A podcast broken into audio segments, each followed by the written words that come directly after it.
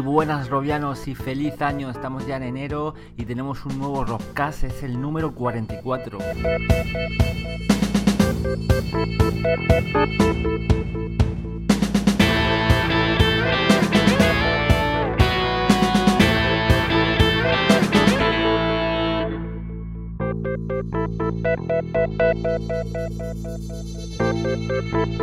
Pues aquí estamos, un nuevo año, cuesta de enero y más de uno está haciendo ahí cálculos con ese super pre-order de, Oculus que ya se ha abierto.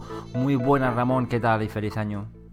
Feliz año Alejandro, feliz año Robianos. Arrancamos un gran año, el gran año de la realidad virtual comercial. Ya ha llegado por parte de Oculus con esa precompra y pronto a finales de febrero llegará HTC Vive y más tarde, como bien sabéis, PlayStation VR. Y nada, hoy contamos con un programa especial, nos vamos a saltar la parte habitual de las noticias y entraremos directamente en la charla. Una charla que contamos con grandes invitados hoy como Roberto Romero de Future Lighthouse, Sergio Hidalgo de White Door Games y Juan Barambones de Rectangular Studios. Y entre todos pues hablaremos sobre esa polémica, ese precio que sin duda alguna no ha dejado a nadie indiferente. Sí, sí, tenemos buena tropa hoy y nada, vamos a ello.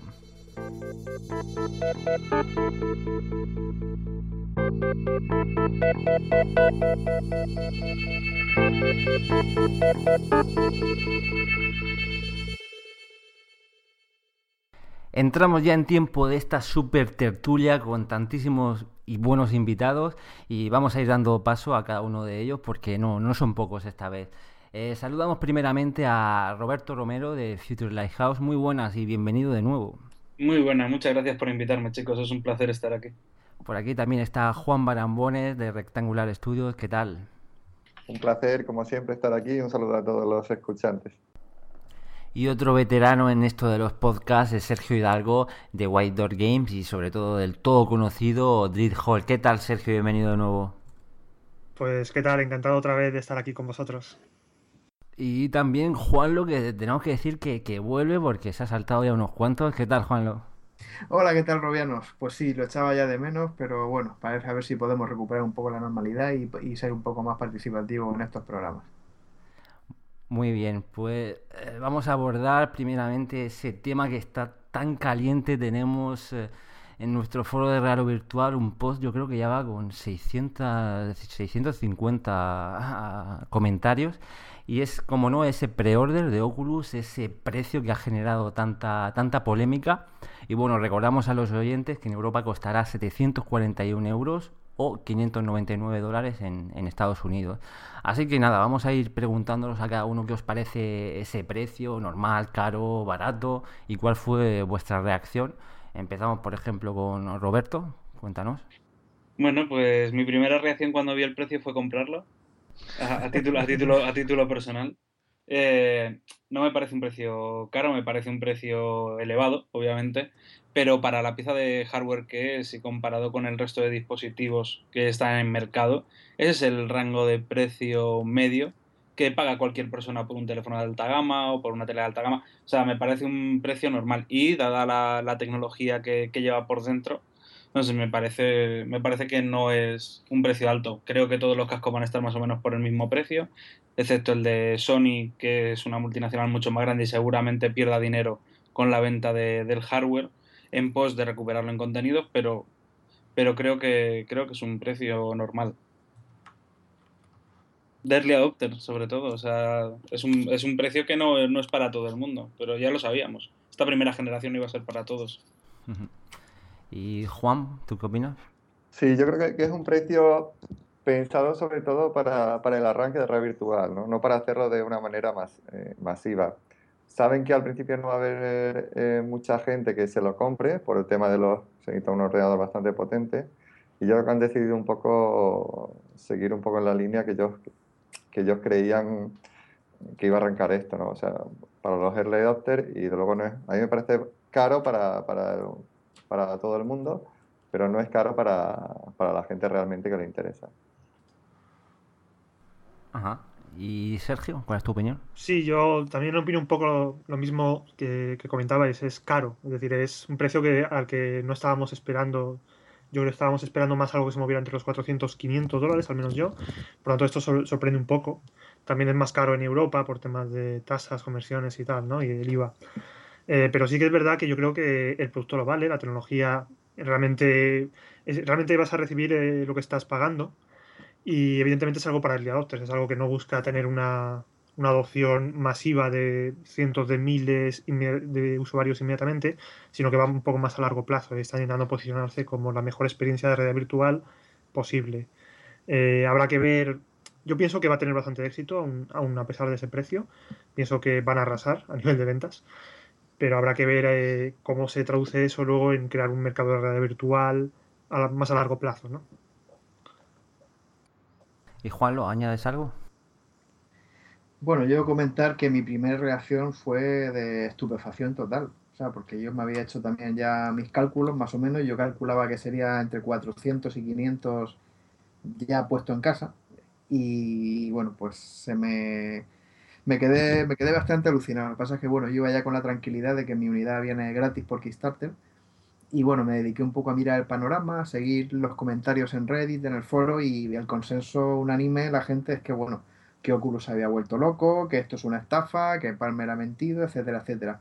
Ya después de pensarlo y darle vueltas y demás, mm, coincido con lo que habéis comentado vosotros, que realmente yo digo que me parece barato para lo que es.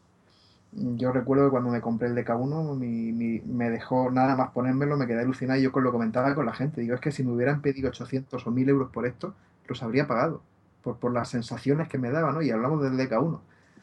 Entonces, pues eso, que es una tecnología nueva eh, y la primera generación a todos nos habría gustado que, hubiera sido algo más masivo, que se extendiera más. Está claro que no va a ser así, que esto va a ir más despacio, los entusiastas primero y el resto después. Así que pues al final un precio que considero justo para lo que es. También comentar una cosa y es que eh, tenemos también por la parte más asequible de realidad virtual, Gear VR y esas otras alternativas, que yo creo que la adopción masiva va a venir por ahí, va a venir por abajo, no por arriba. Hmm, luego, también lo de. Yo lo he estado pensando muchas veces, lo, de, lo del Gear. Yo cuando me puse delante del ordenador, digo, lo compro, no lo compro, me espero, ¿qué hago? ¿Qué tal? Y, y pensé, luego el, el, Gear, vale, vale 99 euros. El teléfono lo puedes conseguir de muchas formas. Te lo, se lo puedes robar a tu abuela, lo puedes conseguir con los puntos, pero realmente el fabricante va a recibir ese dinero y es un teléfono de, gama alta, ¿eh? Ese teléfono en un inicio puede costar, ¿qué costó el, el, S6? ¿Unos 500 euros, 600? O, le más. o más. Le sumamos los 99 euros. Al final lo pagues de una forma, lo consigas de otra, es, equiparable el, precio al, al, Oculus. O sea que tampoco hay tanta diferencia de, de precio si lo pensáis con, con, lo que puede ser un Gear y las prestaciones que va a ofrecer el, el HMD de Oculus son bastante superiores. Exactamente, un GR, un no, tiene la misma calidad ni las mismas prestaciones que, un ordenador de gama alta con un Oculus. Estás gastándote al final mínimo unos 650, 700 euros en tener la experiencia. El pack de Oculus con un ordenador de gama alta son 1500. O sea, estamos, estamos, yo creo que está bien. No, no creo que sea acertado eh, el, tema de que el Gear VR es, va, a ser de adopción masiva antes que, Oculus, porque solamente te dejan elegir un móvil. La gente que no utiliza Android, aquí en España estamos bastante acostumbrados a Android, en otros países no tanto. Mm, no, no tengo todas conmigo en que la gente vaya a preferir un Gear VR a un ordenador más un Oculus o un HTC. Bueno, habrá que esperar también porque no solamente va a ser Gear VR, tenemos también Google, tenemos también otras alternativas. Y estoy seguro de que Apple se está moviendo, pero no todavía no ha anunciado nada, ¿no?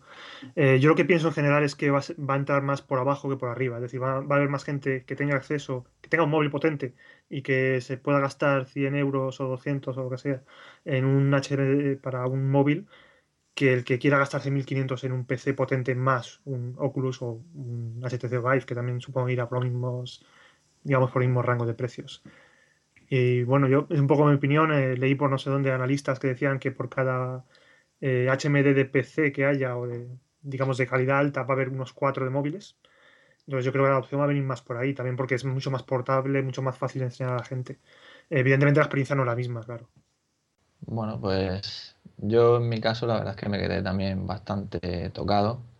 Yo no me esperaba ese precio y menos aún 741 euros. Es que visto así, cuando estás esperando, como habéis hablado, 400 o 500, pues te hace dudar de todo y me quedé bastante jodido esa tarde, a pesar de que lo compré, ¿no?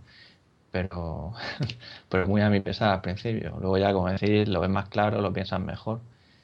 Pero te hace dudar y, sobre todo después considerar las declaraciones de Palmer que no, no informaron lo suficiente o no supieron transmitirlo o quizá fue su estrategia hacerlo así porque eso también hay que tenerlo en cuenta, que, esta gente también pienso que tampoco son tontos. Entonces, pues os lanzo una pregunta de qué opináis precisamente de, cómo llevó Oculus el tema del precio y, las posteriores declaraciones de Palmer defendiendo luego el precio a través de sus tweets. E incluso pidiendo perdón por, por sus problemas de comunicación de Oculus, que bueno, tenemos que ver un poco eso, ¿no? Hasta qué punto fue un error o hasta qué punto fue digamos, estrategia. estrategia. Empiezo yo, no creo que haya sido un, error o sea, de, comunicación y una mala estrategia por parte de Oculus. Creo que ellos tenían bien claro qué es lo que querían hacer y cuál era la, estrategia tanto a corto como, como a medio plazo eh, para este primer modelo y seguramente tengan la estrategia mm, pensando en los próximos años y cómo va a ir evolucionando el mercado porque ellos tendrán sus cuentas hechas. Eh, que, Oculus sea, sea tan caro también obedece a un, a un tema de la distribución. Ellos no son una gran multinacional con años de experiencia como lo puede ser Sony en distribuir, en distribuir hardware. O sea, incluso, incluso HTC con el, en el acuerdo con Valve tiene la posibilidad de distribuir en tiendas desde el minuto uno de, de su producto. Oculus no tiene la posibilidad de hacer un, un, un posicionamiento en tiendas desde el minuto cero tiene que utilizar este sistema de, la web porque no puede, no puede salir a Mediamar, Corte Inglés, etcétera, de comercios, por ejemplo, aquí en España, ¿no? Eh, tiene, que hacerlo vía, vía online primero y en los próximos seis meses, un año, estoy convencido de que veremos una bajada de precios porque llegarán al Mediamar, llegarán al Corte Inglés y, un poco eso por, una parte obedece al, tema de la distribución. La justificación que anda por el precio me parece lo más razonable del mundo. O sea, te están vendiendo un, una, una pieza de, hardware que, es, alta gama. O sea, no quieren vender mala realidad virtual para cargársela, eso es lo que he dicho Palmer, ¿no? O sea, no quiero venderte un producto que sea malo y que no te guste. Quiero vender lo mejor posible que cuando lo pruebes, sea porque te la has comprado, sea porque se la ha comprado tu vecino o la persona más cercana que tengas, que la tendrás, alguien cercano que se haya comprado un Oculus, vas a disfrutar de la mejor realidad virtual disponible hasta el momento. Solamente con eso es suficiente para justificar que el precio que tenga de salida es el precio que se merece. Y han repetido por activa y por pasiva que ellos no tienen un margen en el hardware. Luego lo de las disculpas es anecdótico. Creo que es porque hay una expectación brutal alrededor de Oculus y por eso ha tenido que salir pidiendo disculpas y tal en, en Twitter. Pero por haber creado una falsa expectación por unas declaraciones que hizo anteriormente de que el precio iba a ser menor. Pero no realmente porque no estén acertando con la estrategia. No, no lo creo. Sí, también veo. Ah, perdona. solo, solo, aclarar eso, que, que, efectivamente las disculpas de Palmer Lucky fueron no por el precio, sino por su fallo, entre comillas, de, comunicación, por, no haber sabido, digamos, decir a tiempo que, su objetivo inicial de que fuese barato, precio similar al de K2, etcétera, no haber sido un poquito más contundentes, ¿no? Yo creo que sobre todo el momento de la presentación del CV1 en junio era el momento ideal como para ya empezar a dar pistas y decir, señores, hemos cambiado nuestro enfoque, ya no queremos hacer, como decían, un DK2 vitaminado para la versión comercial, no queremos hacer un producto, o sea, nuestro objetivo ya no es el precio, sino la calidad. Y yo creo que las disculpas de Palmer iban un poco en ese sentido y es donde yo pienso que, es lo que peor han hecho, entre comillas, ¿no? el, tema de no haber sabido haber hecho esto antes de otra manera y no, vamos, recuerdo un tuit de hace dos o tres semanas en el que Palmer, el famoso tuit que decía que la realidad virtual era algo que mucha gente iba a desear antes de que mucha gente se lo pudiera permitir. Esa ha sido la, única pista que nos han dado, ha sido esa, y yo creo que a lo mejor ahí Oculus tendría que haberlo afrontado de otra forma, ser bastante más directos. Sí, también estoy de acuerdo en que el error ha sido la expectación que se ha generado respecto al precio a través de los kits anteriores, de las declaraciones anteriores. Eh, también entiendo que esto puede también estar debido a bueno, lo que comentabais de que Oculus no es una empresa que tenga una gran potencia de manufactura de, equipos electrónicos, ¿no? Entonces algo que está haciendo por primera vez y es posible que hayan cometido errores a la hora de estimar esos precios, no sé si será el caso, es posible que ellos pensaran que les iba a salir más barato. Eh, pero bueno, el caso es que sea como sea, han dado esta imagen de que iba a ser un precio más bajo de lo que realmente ha sido, entonces la reacción era un poco inevitable que la gente se sorprendiera. Pero un punto a tener en cuenta es que esto a quién afecta? Afecta únicamente a este grupo, a este núcleo de gente que estamos siguiendo la realidad virtual, que estamos informados, que conocemos el DK2 y yo creo que la mayoría de gente eh, no está ahí, es decir, la mayoría de gente no sabe cuánto vale un DK2 y no tenía esa expectativa creada. La mayoría de gente va a ver el, Oculus Rift, va a ver lo que es y el precio y no va a ver la historia, de dónde viene, de lo que había dicho, de no sé qué, porque simplemente no está siguiéndolo. Yo creo que han pensado inicialmente que, daba un poco igual el precio que pusiera, lo iba a comprar, todos los que tenían pensado comprarlo iban a comprar, ¿no? El precio aquí en Europa sí que sale muy, muy caro, sí que hay mucha diferencia, en Estados Unidos no tanto, por eso también me extraña mucho así que haya habido tanto ataque en ese sentido, ¿no? Y luego también falta una, cosa por saber y es cuánto va a costar el, Vive, ¿no? El, HTC, porque como tenga un precio eh, más o menos por ahí, o sea, un poquito incluso más barato que Oculus uniendo los, eh, los touch, vamos a sí que se va a levantar bastante polémica. Y luego que, lo, podemos comentar si queréis ahora después, hacemos una especie de porra o, damos nuestra opinión todos y, puede, puede ser interesante también a ver que apostemos un poco por dónde van a ir los tiros en el del Vive. Y luego será muy interesante saber el de Sony. Yo creo que ese realmente va a ser quien marque un poco eh, los próximos pasos de, tanto de Oculus como de HTC.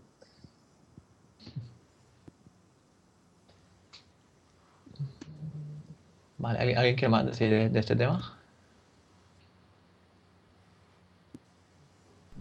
No. yo, yo, suelo hacer una, reflexión en plan forero ahí un poco cabreado, con, la vista ahí un poco nula.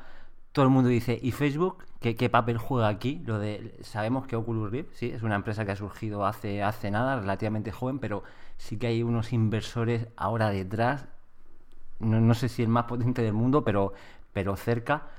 A, la hora de, procesar esos, esos pedidos de, las fábricas, no puede acelerar un poquito ese, ese proceso. Tienen que hacer una partida tan pequeña para que se agote tan rápido y decir, vale, hemos vendido, hemos vendido todo, pero bueno, tampoco hay tantas y solo las podemos enviar desde, desde aquí. No, no tenemos nada en Europa preparado y Europa es muy grande, ¿vale? No, se van a vender muchísimas unidades. ¿Qué, qué opináis? No deja de ser un experimento todo esto.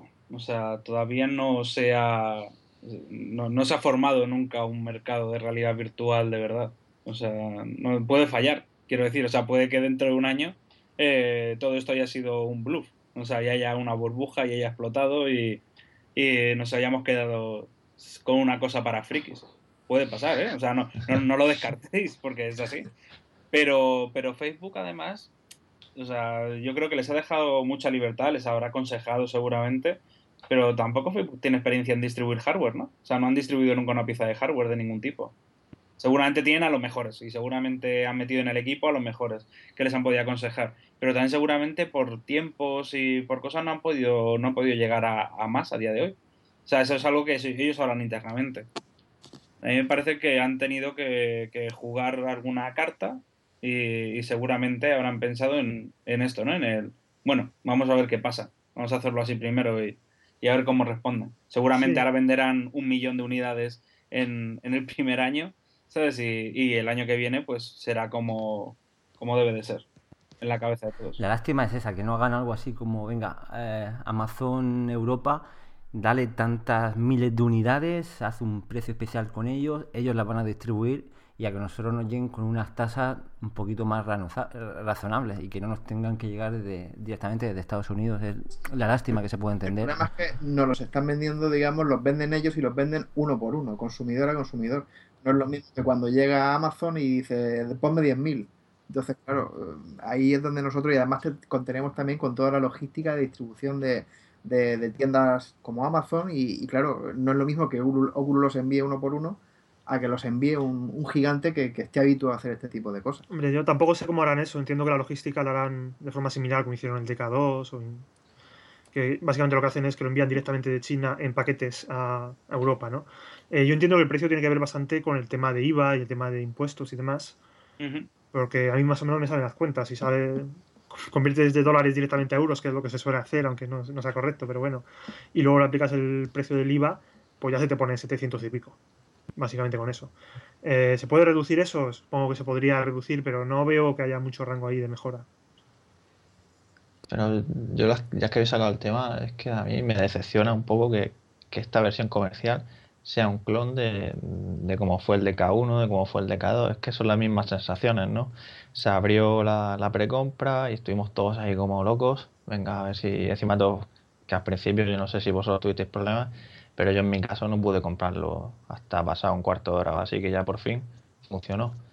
Y, nada, lo que quiero decir con esto es que, claro, yo lo que pensaba para, para una versión comercial es pues que llegara a tiendas físicas, es decir, como pasa a veces que, pues no sé, lo envían a, a ciertos distribuidores, como decís, sé que es difícil al principio, pero entonces y tal día ya, venga, se abre y vas a la tienda y lo compras físicamente y ya está. Y te ahorras los envíos y demás historias yo creo que estando Facebook detrás, pues como habláis, dinero para hacer eso tendrían. Que sea rentable o que no se le quieran jugar, pues no sé, pero a mí me fastidia un poco ese, o sea, esa repetición que da la sensación de que sea el DK3 a la hora de, del envío y la compra, ¿vale? Lo que te digo yo. Sí, lo que iba a decir simplemente, a mí no me sorprende, porque yo creo que todavía la red virtual no está preparada para un lanzamiento fuerte de esas características. Es decir, yo estaba bastante claro de que iba a hacer un lanzamiento suave y que HTC Vive va a hacer un lanzamiento suave y lo único que podría suponer que pueda hacer algo así es Sony, pero aún así yo creo que lo va a hacer a nivel un poco más limitado, no va a hacerlo en todas las tiendas.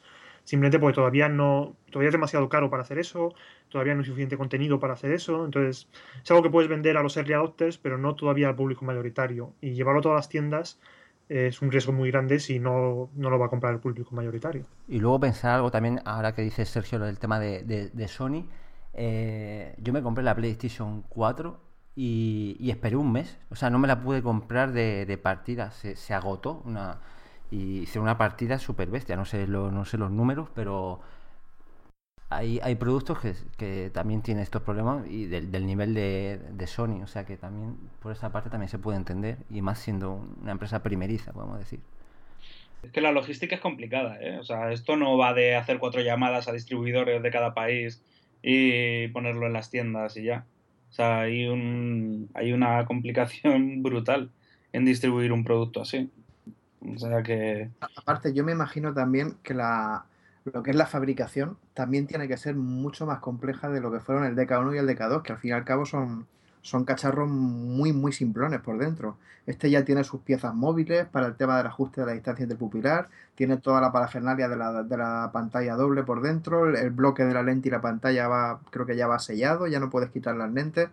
Y, claro, de eso también puede explicar un poco el tema de, de, que ya la gente al día siguiente ya todos los que, los que piden se van para junio. Porque yo creo que también la fabricación es compleja y, bastante lenta, que es otra de las cosas que yo también pensaba que igual ya, tras la experiencia con el DK1 y el DK2, iba a ir un poquito más rápida y parece que no, ¿eh? que, les cuesta, o sea, que, que van saliendo de la fábrica china con, con cuenta gota. yo creo que eso es el tema, sobre todo también de que el precio sea más alto de lo que esperábamos, que pues, tú ves el dispositivo es bastante distinto, el DK2 está hecho de tela, es, decir, es muy una cosa muy, muy experimental casi, ¿no? Entonces yo entiendo que por ahí también van los tiros de, a nivel de materiales, nivel de construcción, cuánto se tarda en fabricarlo, eso todo eso aumenta el precio y entiendo que irá bajando con el tiempo. Y a pesar de que queremos que esto vaya muy rápido, tener ya los dispositivos comerciales en casa, disfrutar de ellos, también no es casualidad, yo creo, que, HTC haya decidido retrasar el comercial y, meternos un, segundo kit, porque ni ellos mismos, también con, con, Valve detrás, lo, lo ve claro. O sea, quieren ir rápidos, pero también están viendo un mercado, bueno, esto, no sé, también es una pista, ¿eh? Y eso que el primer kit de desarrollo de HTC Vive es, sublime, o sea, quiero decir, no tiene nada que ver con los kits de desarrollo de, Oculus. Lo, que decía Juan, lo que, después decía Sergio también, o sea, eso es una clave, ¿no? O sea, que, que esto no es un DKU, o sea, no es un Development Kit, no es un kit de desarrollo. Y uno de los problemas quizás de, todo este problema que ha habido ahora con tanta polémica ha sido la accesibilidad que ha tenido tantísima gente a tener un kit de desarrollo. Usuarios finales que se han comprado ¿Cuántos usuarios finales conocéis que se han comprado un kit de desarrollo? Un montón. O sea, todo el mundo, todo el mundo que ha querido se ha podido comprar un kit de desarrollo. Y eso ha hecho que se hayan creado estas falsas expectativas también, seguramente. HTC tiene una estrategia distinta. eh, no sé en qué momento exactamente comenzó a trabajar en esto, pero cuando sacó su kit de desarrollo, era un kit de desarrollo feo de pelotas, pero funciona perfecto con una pantalla ya que es con una tecnología perfecta. No tiene nada que ver con los kits de desarrollo de, de Oculus, o sea, a ningún, a ningún nivel. Eh, esos, los mandos son plastiqueros, obviamente, y, y creo que nada en este, en este kit lo han arreglado, en el nuevo, pero, pero vamos, o sea, la estrategia es, es esta. Están acostumbrados ya directamente a que tienes un producto de calidad y sabes que cuando salga al mercado no te va a costar menos de 800 900 pavos, que luego hablaremos, me imagino, también de, Sí, de sí. todo eso.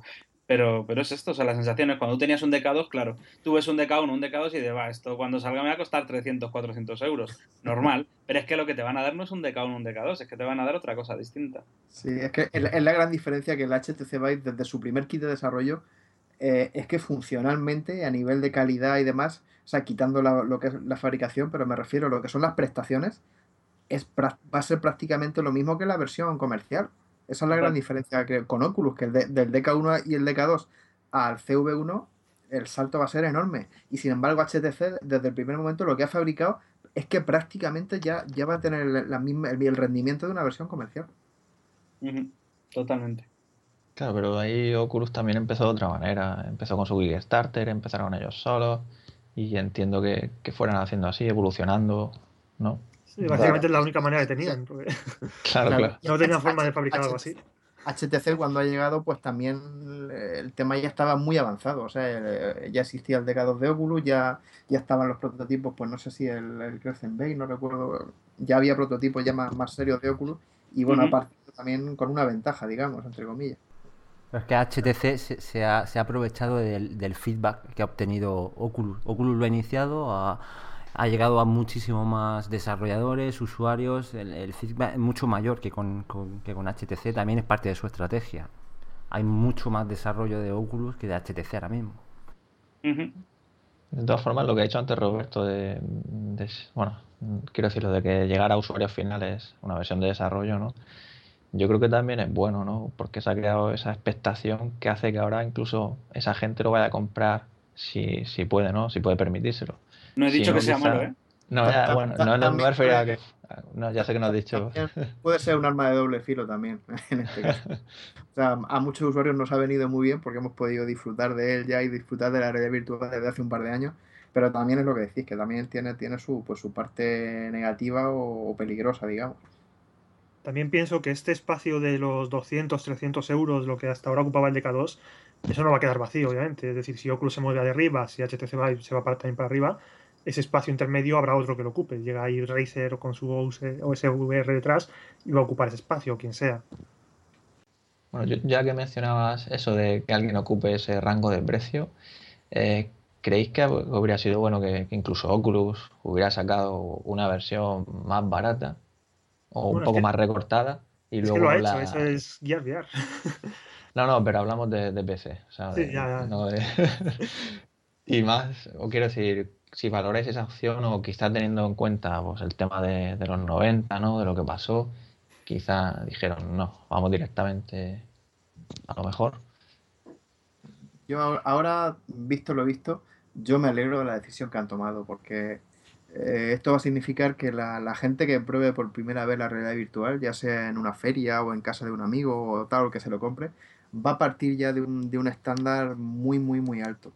Entonces, quizá el haber ofrecido, como decía Palmer, que era su intención inicial, una versión súper vitaminada del, del DK2 como versión comercial, pues hay gente, hay mucha gente que, realmente el, el, el DK2 no, no, lo soporta, o sea, que no, que, que, no pueden por el tema de, los hercios, quizá que hay mucha gente sensible a los, los 75 no es suficiente, los 90 ya parece que es otra cosa, la resolución es muy baja, el efecto screen door es enorme en el DK2, entonces por mucho que hubieran perfeccionado eso, no, no estaríamos hablando ni de lejos del nivel que se ha alcanzado con el, con el CV1. Entonces yo creo que, en este sentido puede ser también parecido a como hacen Nvidia y AMD, ¿no? Con las tarjetas gráficas, que te sacan lo primero la tope de gama y después más adelante te van sacando otras, pero tú ya de entrada la primera sensación que te llega cuando entras te ves los reviews, ves los benchmarks, ves los números que sacan tan, tan bestias y dices, joder, pues esto es algo, esto es algo gordo. Y aquí yo creo que es algo parecido, ¿no? Que, que, que ya de entrada la, realidad virtual eh, tiene que dejar un muy buen sabor de boca, porque es algo nuevo y no, no es que no, el mercado no se puede permitir que pase otra vez lo que, lo que pasó en los 90. Con lo cual yo creo que el, que el, que el cambio, de, cambio de enfoque que, que, ha hecho Oculus y bueno y lo que va a hacer HTC, que ellos no cambian nada, ellos directamente dijeron que iba a ser un, un producto de gama alta, para mí es una decisión dura para mucha gente, pero creo que, creo que es lo mejor, creo que es lo más acertado. Sí, yo estoy completamente de acuerdo. Además, eh, va a ser un tema que al final va a llegar a todo el mundo, porque es, lo que ahora mismo vale 600 va a ir bajando de precio y habrá nuevas experiencias que serán aún mejores. Entonces, entrar en empezar a llegar a compromisos, a recortar por aquí y por acá, al final entras en algo que no te interesa a largo plazo, porque van a llegar los chinos y van a clonarte el, dispositivo a un precio más barato. Lo que te interesa es dar una experiencia que nadie más, aunque muy pocos, puedan dar. Y es ahí donde yo creo que están apuntando. Exactamente. Eh, totalmente de acuerdo con lo, con lo que decís. Y, bueno, es que poco más que añadir en realidad.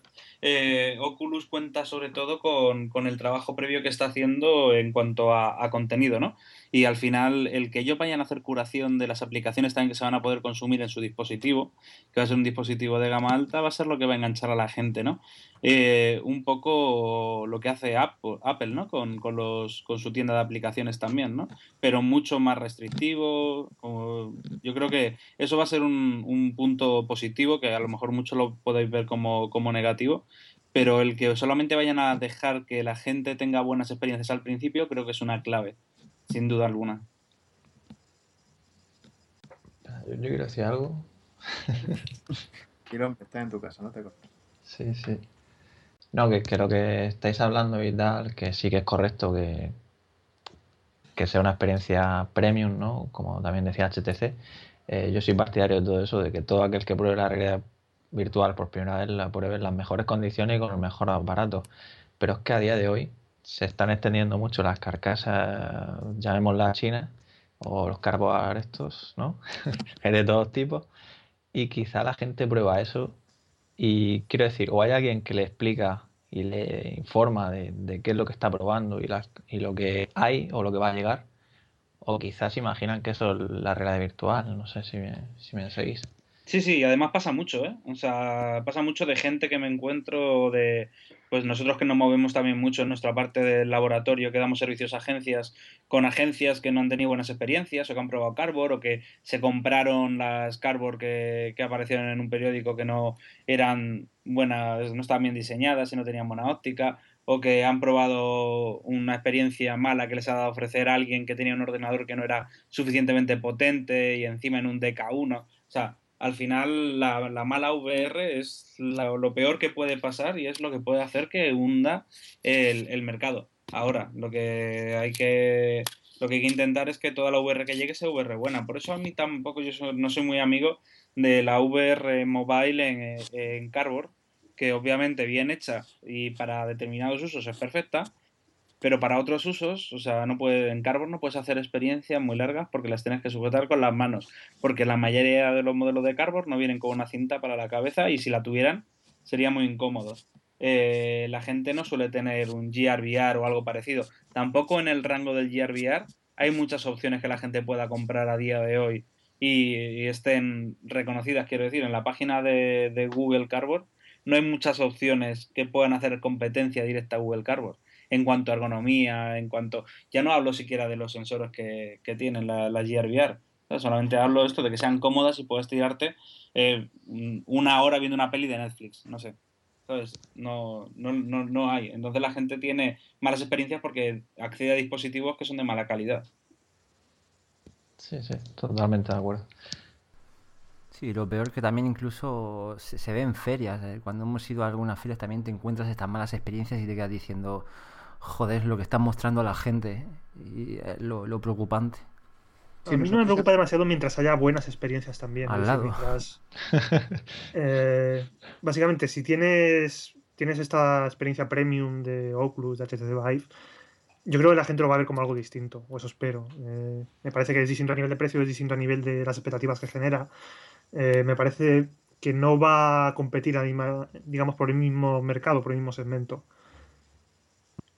Yo creo que va a ser parecido, ¿no? Como cuando la gente va a ver, va a ver una película en casa de no sé quién y tiene una tele antigua de 30 pulgadas y tal, y luego va a la casa de su amigo friki que se ha comprado la tele de 55 pulgadas de 4K, y claro, él, esa, la persona es inteligente y, y dice, joder, esto no es lo mismo, ¿no? Aquí yo, tiene que ser parecido, tiene que ser consciente del precio de uno y otro y de toda la infraestructura que hay detrás de un PC con un pedazo de tarjeta gráfica. Esa es tu tele, Juan, no, esa es la tuya. sí, lo de que no iba por mí, pero bueno. Sí, ahí. también ocurre con los móviles, ¿no? Tenemos, eh, ¿por qué vas a pagar 800 por un móvil cuando tienes móviles 200, ¿no? Pues evidentemente porque la experiencia no es la misma, no, no te ofrece lo mismo. efectivamente, y la gente es consciente de eso y se da cuenta, ¿no? De que dice, claro, es que esto, este móvil, claro, me cambio de pantalla, abro tres correos y me va, me va a pedazos, me va lento, tal, y este móvil va todo fluido, claro, porque la gente lo sabe. Y yo creo que aquí lo que, lo que interesa es que la gente sea capaz de distinguir y de comprender por qué una experiencia de Cardboard es como es y por qué una experiencia con el con Oculus Rift, con HTC Vive o con Sony eh, va a estar años luz, evidentemente, no va a tener nada que ver. Hmm. Y en relación un poco con este usuario que podemos encontrar ahí un poco en, en la calle, es cierto que, hay un sector entusiasta o friki, como lo queramos llamar, en, ocurre en Raro Virtual. Tenemos un, alto nivel ahora mismo, gente que conoce desde el principio la web, el DK1, el DK2, está muy enterado, pero leemos también ahora en medios importantes y hay un poco de desinformación. En, algunos de, de primer nivel hemos leído verdaderas barbaridades, barbaridades por decirlo de de alguna forma. Eh, ¿Creéis que el usuario entiende realmente lo que es un HMD, en qué consiste y, por consiguiente un poco su precio? Yo creo que no, pero es que yo creo que tampoco tienen que por qué entenderlo. yo no entiendo todos los detalles de a lo mejor un coche. Entiendo que un coche es mejor que otro, ¿no? Entiendo por qué, entiendo hasta cierto punto. No tengo que saber todos los detalles. Y yo creo que sí va a ser igual con la red virtual. No espero que la gente sepa de resoluciones, de FOV y demás pero sí que sepan diferenciar una experiencia buena de una mala y ver que una experiencia más cara normalmente va a ser más buena. Y bueno, uno de los temas también que del que se ha escrito mucho tanto en Reddit como en Real o Virtual es que hay mucha gente que, se queja ¿no? de, del precio y que piensa que si hubiera venido un poco menos cargado de, accesorios o de juegos o el famoso maletín y tal, lo podrían haber abaratado, abaratado los costes, ¿no? El tema del mando de Xbox One, que hay mucha gente que no lo quiere, el Oculus Remote, que hay gente que tampoco lo quiere. Hay ahora gente, primero se criticó la caja de cartón del DK2, ahora parece que la gente dice que prefiere una caja de cartón para reducir precios. los juegos que trae, la X-Tail también parece que no termina de calar. Eh, ¿Qué opináis vosotros? De, ¿Realmente creéis que, habría merecido la pena recortar en, esto? ¿Se habría notado mucho en, en, el precio? Bueno, pues yo creo que es que ahí sí que hubiera seguido una estrategia totalmente diferente. Ahí sí que hubiera hecho, por un lado, el HMD tal y como lo conocemos ahora, y luego lo otro que fueran sido realmente accesorios, porque hay gente que incluso tiene sus propios auriculares, tampoco necesita los, los que trae ahora el, dispositivo que tenemos ahora. Entonces yo creo que ahí sí que han, eh, hubiera seguido una estrategia totalmente diferente. Y entiendo la queja de mucha gente que no necesita la mayoría de las cosas que, que, que tienen, y sobre todo como está enfocado a early adopters, pues muchos tienen ya un montón de cosas, ¿no? Entonces... Sí, yo creo que especialmente el mando, ¿verdad? Del mando de la Xbox. Mm, hubiera sido... Pero tendrías el de la 360 quizá. Fijaros pues qué, diferente hubiera sido si hubieran puesto un precio de 399 y luego todo lo otro accesorio y el pack completo, digamos, pues 599. Hubiera sido totalmente diferente. Yo es que no creo que hubiera pasado eso. Yo no creo que coste. Bueno, tampoco lo sabemos porque no tenemos datos, evidentemente, de qué parte de cada. Qué, que te está costando realmente eso, ¿no? Pero a mí no me parece que vaya a tener el precio que tiene un, mando el juego en la tienda, ¿no? Evidentemente eso te cuesta mucho más barato cuando lo incluyen en, el paquete. Y a mí como desarrollador me, interesa que toda la gente tenga, digamos que, haya un estándar, ¿no? Que haya un estándar de mando, que haya un estándar de la experiencia. Porque de otra forma, sí, mucha gente tiene mando, pero hay mucha otra que no. Y si no, viene, no viene en la caja y no lo tiene, pues va a jugar sin mando. O va a jugar sin los auriculares. O simplemente por el hecho de no ponerte los auriculares, pues vas a ponerte los altavoces del PC y vas a jugar de una, con una experiencia peor, ¿no? Entonces yo sí que ya puestos a gastarte mil, mil euros en un PC más, aunque digamos que sean 500 en, un, en el HMD en sí, pues el ponerte 50 más por tener una experiencia ya completamente buena y que todo el mundo tenga la mismo tipo de experiencia, el mismo tipo de, de audio, el mismo tipo de input y demás, yo creo que merece la pena. No, pero es lo que hablabais un poco de los early adopters. O sea, en teoría, pues vas a ver, van a saber que hace falta un mando para jugar este juego de la mejor manera. Yo creo que como desarrolladores también, el darle soporte al teclado tampoco creo que sea algo muy, muy complicado yo, no le doy soporte al teclado, pero no quiero que la gente juegue con teclado. Yo, sé que la gente es muy. Tiene que desaparecer poco a poco el teclado. No, yo jamás lo usaría, ¿no? Y de hecho me da, me da cosa usar un Gamepad también, pero. el, otro día, el, otro día, yo no tenía un mando a mano e intenté jugar al Elite con el HTC con el teclado y el ratón. O sea, la, la, la puta, qué locura, tío. O sea, es, es, imposible, es imposible, totalmente imposible jugar con teclado. A mí me parece bien que hayan incluido todo esto en el, en, en el pack.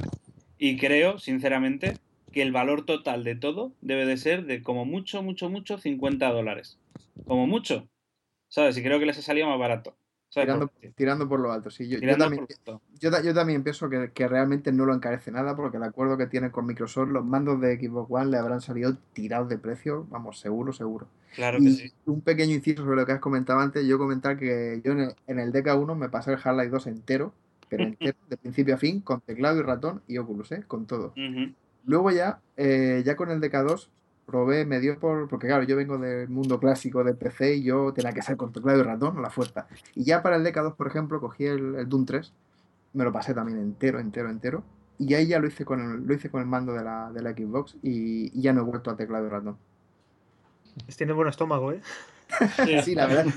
Ahí no, ahí no, me puedo, no me puedo dejar porque lo he aguantado todo sin problema. Además, el Half-Life 2 recuerdo que con el DK1, fijaos, con el blur que tiene eso, y vamos, de, una sentada creo que fueron 5 o 6 horas que me pegué. Madre mía. Pero algunos, algunos somos unos jabatos para, para aguantar las experiencias estas en DK1 y en DK2 sin marearnos. Cuando, cuando tuve un Hydra para poder probar Half-Life 2 con el, con el Oculus, la, la experiencia fue bastante buena. Al final el mod este que te permite apuntar y demás, ¿no? exactamente, eso es muy cómodo. Eh, con mando, incluso la mayoría de la gente se marea. Eh, la mayoría de la gente que, prueba experiencias en nuestras oficinas con mando sigue, o sea, se marean. La única forma en la que no se marean es con los. En el HTC, con los mandos, nadie se ha mareado. O sea, tengo un 100% de no mareos. ¿Sabes? Pero con, con Oculus siempre se marea la gente. Cuando el movimiento es uno a uno, eh, ahí no hay problema, ¿no? Si eres tú el que andas o eres tú el que te giras, no solo hay problema. Claro. El tema es cuando giras con el mando, con un ratón o... Sí. sí, pero está, está bien lo que tú dices, Sergio, de que haya un estándar de, input. Al final nos facilita mucho la vida el dar soporte siempre a, ese mando y que todo el mundo tenga una referencia. Luego ya a partir de ahí que cada uno juegue con lo que se apaña, ¿no? Pero, pero siempre tiene que haber una referencia.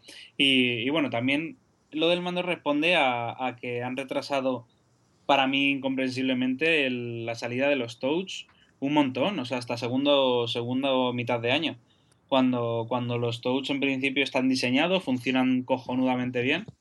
Pero ya, lo, ya los hemos probado algunos y, es, vamos, para mí es un error, eso sí que es un error, que no, que no salga el touch con, con, el, con el HMD. Debería, Debería no salir. No sé muy bien qué es lo que, qué es lo que ha pasado con los touch, porque es verdad que, que para mí, de verdad, le habría tenido sentido hacer como HTC y que viniera el pack con todo. Porque precisamente, ya, que lo has hecho con el mando del Xbox One, pues haberlo hecho directamente con el controlador de movimiento, porque es que la realidad virtual es una tecnología rompedora y tienes que romper ya con los esquemas de control tradicionales. Así que para Lucky Tale y para incluso para Elite Valkyrie, un mando de Xbox va muy bien, ¿no? Pero es que lo suyo habría sido partir ya de, Pero incluso para, incluso para esos juegos puedes jugar con el man, con el Oculus Touch. Quiere decir, tienes dos setas cada una en una mano. que, se puede. Igual, igual que con un Razer Hydra también puedes jugar a juegos tradicionales. Y, la, la, la, prueba es disparar. Cuando disparas con Touch o con HTC, cuando ves el arma en tu mano y mueves y apuntas, o sea, ¿quién quiere volver luego al, al pad? Es muy duro. ¿eh? O sea, nadie, nadie, en ¿eh? mayúsculas. Nadie en mayúsculas. Claro, también puede que sea un tema de contenido, de que si sacan ahora mismo el touch, pues no hay juegos, juegos hablo de juegos de calidad, ¿no? Tipo los que van a sacar If Valkyrie y demás, que aprovechen eso realmente. ¿No, creéis que aquí le ha, le ha, cogido un poco la ventaja a HTC al, al utilizar los, eh, los mandos suyos? ¿No crees que quizás lo haya hecho mejor HTC, aunque lo lance un poquitín más tarde, pero que vaya completo y no hacer mm. como Oculus que lanza primero una cosa y luego otra? Que va a obligar a los desarrolladores a adaptar un montón de cosas de nuevo. No sé, por un lado sí, pero por otro lado, el llegar primero al mercado tiene sus ventajas, ¿no? De- habrá gente que, que haya hecho la reserva ahora y diciendo, ah, mira, a lo mejor luego la cancelo y me voy a HTC, pero de momento ya la tienes hecha. Y de momento, de hecho, habrá una- un porcentaje que yo creo va a ser bastante alto que no la cancele. Entonces, no sé hasta qué punto. Yo creo que llegar- llegar al mercado siempre es positivo, sobre todo si estamos hablando de, de calidades similares, ¿no? Y no hay una gran diferencia entre uno y otro. Yo creo en- cuando lo miras en conjunto, son muy parecidos. Yo creo que, Eh, que, que un poco Palmer aquí. Me estoy acordando de la Gamescom cuando le hicimos la entrevista y le preguntamos precisamente de por qué no incluía pues Touch con, con el pack, ¿no? O sea, ¿por qué separarlo, no? Y era por el tema de la fragmentación, le preguntábamos. Y Palmer decía que la razón era porque habrá usuarios que no vayan a jugar ese tipo de juegos y se quieran comprar un volante o unos Jotas o unos joysticks y no tengan, para que no tengan que por qué pagar eso. Y ahora, claro, bueno, no sabemos lo que ha costado, pero ahora me estás diciendo que te meto el pad y te meto el audio y te meto todo, ¿no? O sea, es un poco contradictorio en ese sentido y no es la primera vez que pasa de, de declaración de Palmer, ¿no? Que hay mucha gente que se queja de eso, de que sí, experiencia sentado, luego de pie. Experiencia de habitación no, venga, sí, experiencia de habitación. Yo entiendo que la cosa va evolucionando, la tecnología, todo, pero también me parece un error el no sacar digo, los tam- antes. Yo, yo también dejo una reflexión de esto, ¿eh? Al final las experiencias tipo Kinect son tipo Kinect, tipo Wii, tipo esto, o sea, tipo, tipo Room Scale. O sea, estoy convencido de que nadie va a querer jugar Room Scale todo el día y que va a ser algo que haga de vez en cuando y cada vez tenga menos ganas porque no nos apetece jugar de pie moviéndonos. O sea, es algo que, que sucede siempre, ha sucedido en todas las generaciones y por muy bien que te hagan el Kinect 2 o por muy bien que funcione algo, es algo muy casual. Es algo muy casual. Habrá algunas experiencias que sí, habrá algunos entornos, sobre todo que no sean de videojuegos, en los que sí, por supuesto, pero luego tendrá que haber unas alternativas, obviamente, para jugar sentado, que es lo que la gente quiere. La gente quiere llegar, tumbarse en el sofá y jugar, sea con un HMD de VR, sea en la consola o lo que sea. Sí, yo también veo que está un poco todavía esto en, fase de investigación, ¿no? Todavía no se sabe cómo son los juegos de ese estilo. Hay algunas, digamos, va apuntando maneras un poco, pero todavía está muy verde. Entonces, empezar ya a venderlo me, parece, me parecería un poco precipitado. Me parecería que llegaría la gente que no sabe nada de realidad virtual, que, bueno, bueno, early adopters que son gamers pero que no han estado siguiendo realidad virtual, tienen sus mandos y dicen, bueno, ¿y ahora qué, hago con eso? Vale, tendré unas cuantas demos que podrá jugar, pero no hay un Valkyrie para Touch todavía. Es decir, no hay un equivalente a eso. Me Mm. parece que. No sé si lo habrá para cuando, lo- cuando salga HTC Vive. No sé, de HTC Vive no sé si están ellos patrocinando contenido, pero de momento no lo he visto nada de ese estilo. Yo creo que va a depender poco. mucho también del feedback que haya después, ¿no? Una vez que estén en el mercado todos los dispositivos, la gente irá decantándose por una cosa o por otra y también los fabricantes irán también desarrollando en un sentido o en otro. Ujú. Pero lo que no tiene sentido es meter touch en, en If Valkyrie, pienso, es como, yo que sé, como meter el touch en un juego de coches. No, no A me ver, refiero habrá- a Valkyrie en sí, digo un juego de calidad que represente, digamos, el uso de Oculus Touch. Sí, diga, sí, vale, correcto, pero, pero a mí lo que me fastidia es que vaya a llegar el CV1 y no vaya a poder disfrutar de lo que he experimentado con HTC Vive. Y aunque yo entiendo a Roberto Romero, y de hecho es algo que pensé he dado vueltas, porque claro, yo solo lo he probado en ferias o precisamente en las oficinas, con, en su oficina de, de Roberto, ¿no? Y, y claro, yo estoy allí, estoy 10 minutos, estoy 15 y, y vamos, lo, lo flipo, ¿no? Para ser realistas.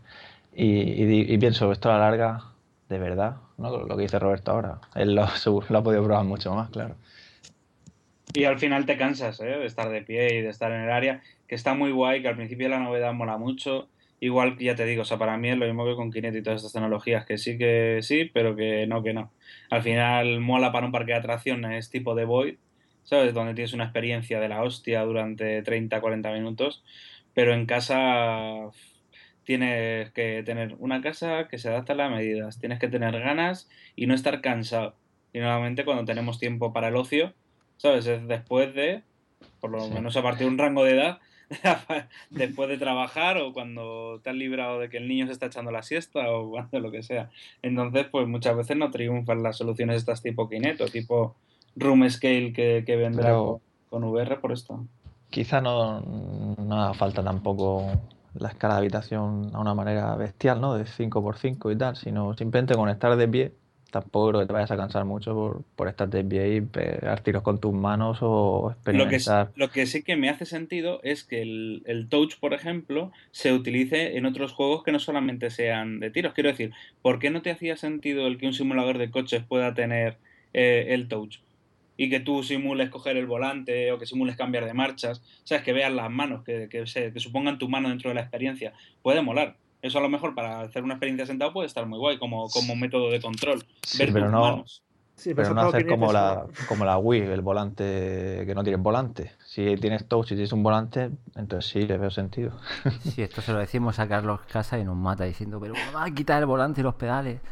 Claro, no, no puedes quitar el volante, que si no. Yo luego también otra reflexión que hago, yo creo que Sony lo va a clavar, tiene su move que funciona hace un montón de tiempo, simplemente se lo va a añadir, los desarrolladores, unos juegos saldrán con move, otros con no, creo que ahí no van a haber dudas, creo que lo va a hacer muy bien. Y luego también en cuanto a lapsus de tiempo entre HTC y Oculus, es que van a llegar con tanta diferencia, aún no sabemos la fecha exacta de Touch y tampoco sabemos la, la fecha exacta del, del, del CV, el- del producto comercial de, de HTC. Igual no salen tan lejos. eh, Pero En cuanto sí a que lo tiempo. sabemos. Bueno, Se, se supone que es en No sé. abril. yo Sí. eh, con HTC me, sor- me sorprende porque si fuera en abril, realmente, si en abril se planean, planean empezar a enviar eh, dispositivos, eh, no puede ser que todavía estén iterando el diseño del producto. pero que no hemos visto la versión final, ¿vale? Pueden Claro. enviar esa. me Pero lo que decían, no sé si será verdad, lo que decían es que iban a seguir iterando y mejorándolo en base a lo que a los datos de HTC del Vive Pre, que es el que han, han sacado ahora, ¿no? Pues no sé hasta, hasta cuándo planean seguir retocando y iterando, porque deberían estar ya fabricando. Efectivamente, Yo- si quieren enviarlo en abril, tienen que fabricar ya. O sea, es que eso es, es así. Si nos, Yo ceñi- si, si nos ceñimos a los plazos de, de Valve para este tipo de cosas, un- un- entonces yo, yo, ya, yo ya lo he entendido todo, quiero decir. O sea, un, un año Sí. más tarde el mando. Bueno, esto es lo de siempre con, con Valve, ¿no? O sea, Bueno, yo creo que esto es más HT, es HTC que un HTC, producto claro. Valve, ¿no? Pero bueno, veremos a ver. Yo creo que el, que el dispositivo lo tiene que tener ya fabricando y ya tiene que tenerlo cerrado. Eh, otra cosa es que por estrategia comercial no lo hayan sacado todavía o estén un poquito viendo los movimientos de Oculus, pero lógicamente de aquí, si lo quieren sacar en abril, eso está ya en línea de producción. Si no, no, sale. De todas formas, también fijaros en lo de Oculus, ¿no? Primer trimestre al final va a salir justo en el segundo trimestre. Porque sale el último Sí, día prácticamente. por los pelos. O sea, efectivamente, shipping en Q1. Sí, shipping. Sí. Bueno, eso yo creo que lo sabíamos desde que anunciaron eso de Q1, Q1, ¿no? Pero sí que un poco lo que quería comentar, ¿no? Es, fijaos eh, cuando anunciaron Oculus su dispositivo final, ¿no? Que fue este año, a mediados, principio, principios mediados de este año, ¿no? Si no me recuerdo mal, sobre primavera. Y lo van a enviar, perdón, el 2015 sobre primavera y lo van a enviar 2016 sobre primavera, es decir, todo un año de, desde que lo anunciaron inicialmente. Y bueno, llega HTC y dice, no, todavía no lo hemos anunciado, pero vamos a enviarlo en abril. Pues a lo mejor HTC tiene una capacidad brutal de fabricación, ¿no? Es decir, en cuanto dan el visto bueno, pueden fabricar cientos de miles de unidades, o, o se retrasan, o hacen un lanzamiento muy suave donde envían muy pocas unidades al principio. No sé. Como lo No que iban a hacer en diciembre, que dijeron, Sí, ¿no? lo, De- lo que tenían previsto inicialmente para diciembre de- del año pasado, efectivamente. No sé, yo no lo veo. A mí me cuesta verlo y también me. Tampoco veo mucho contenido para HTC Vive que me diga, oye, tengo que comprármelo. La experiencia de HTC Vive en sí, el dispositivo, mola un montón, pero luego, ¿qué haces con él? ¿no? Es- falta un poco ese. Lo que decía, eh, Oculus tiene su If Valkyrie, tiene su Edge of Nowhere, tiene esos juegos que un poco tiran para adelante. HTC Vive todavía no ha anunciado nada y habrá que ver eh, por dónde salen. Es que si te, di- si te dicen Half-Life 3, te lo compras, te compras dos. o- Pero ya dijeron que no, ¿no? Eh, Han dicho que no. Sí, sí, han dicho que no, es verdad, efectivamente. Pero si lo quieren vender, solo tienen que hacer eso. O Left 4 Dead a mí también me llama mucho. Algo harán, seguro. Con un Portal 3. O sea, el, Portal tiene todo el sentido del mundo. Pues Porque Portal sí que no lo veo, tío. Ponerme el revés, ¿qué, qué sensación tiene que ser esa? Hostia, ¿eh? Me caigo así, me- no sé. Recordad que está Valve ahí al lado, o sea que tampoco van a ir muy flojos de contenido. Hmm, Pero el tema es eh, ver qué contenido sobre todo aprovecha el, eh, perdón, el Oculus, el- los mandos, ¿no? Porque un poco lo que están vendiendo es eso, es la experiencia esta de poder andar, de usar los mandos y lo que veo es que falta contenido que aproveche eso. Claro. Estoy seguro de que mucho contenido de Oculus va a ser compatible, pero. De todas formas, yo creo que, que lo que hablábamos antes de cansarnos, pues bueno, habrá momentos en que sí, que te apetece jugar sentado, pero yo creo que, que no va a ser como el Kinect o como la Wii. Es lo que, la sensación que me da, ¿vale? Pero bueno, esto ya habrá que verlo. de todos modos, aunque canse, eh, 20 minutos de una experiencia que sea la leche, aunque te canse, es que la haces. Claro. Hola. Sí, sí, claro. que Y es que ya está y se ha acabado, ya te sientes y deseando volver a hacerlo. Es que por lo menos es la ganas que tengo ahora mismo de... Total, totalmente. No queremos jugar también en los andadores, recorrer eh, 50 kilómetros en el No, Battlefield. pues, eso sí que no lo veo. Puedes jugar sentado, creo, no sé en, en cuál de ellos, en el, en el Omni, no, no, en el, en el Pero- Virtualice. pero Menuda gracia comprarte un andador para utilizar el azul.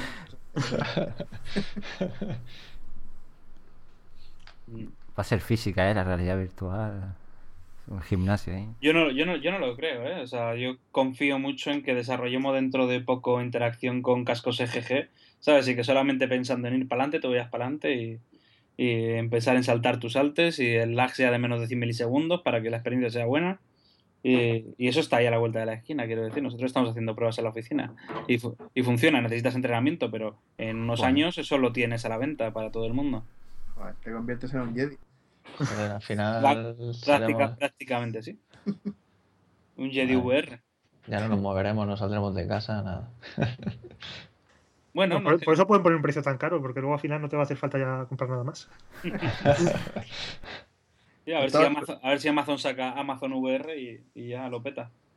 Estaba acordando del, del final de la película Wally, cuando se ven ahí todos los gordos flotando en los. Sí, sí. Bueno, y ya que estáis hablando también de los contenidos de HTC Vive, ¿creéis que habrá contenido suficiente para cuando llegue a nuestras manos lo que es el Oculus? Eh, teniendo en cuenta que quizá no todos los desarrolladores pues lo adapten, no, o sea, me refiero a los que hay actualmente quizá no lleguen al SDK 1.0. A ver, yo por mi experiencia pasar del SDK anterior a 1.0 ha sido fácil. Entonces no creo que eso sea un muy gran problema. Eh, creo que va a haber poco contenido, porque simplemente es realidad virtual y no hay demasiado. No, no es, no es como Steam, ¿no? Pero bueno, yo espero que contenido haya. Opino lo mismo. Espero que haya buen contenido. Es, es complicado generar un mercado entero y mucho contenido para cubrir todas las expectativas ahora al principio, pero, pero de las cosas que he estado viendo ya hay suficiente como para justificar la compra de, de, la, de las Oculus y, y bueno, ahora habrá que ver la, la competencia, la que más me preocupa la competencia que hay entre PlayStation y Oculus, que yo creo que es donde se va a dirimir más el mercado.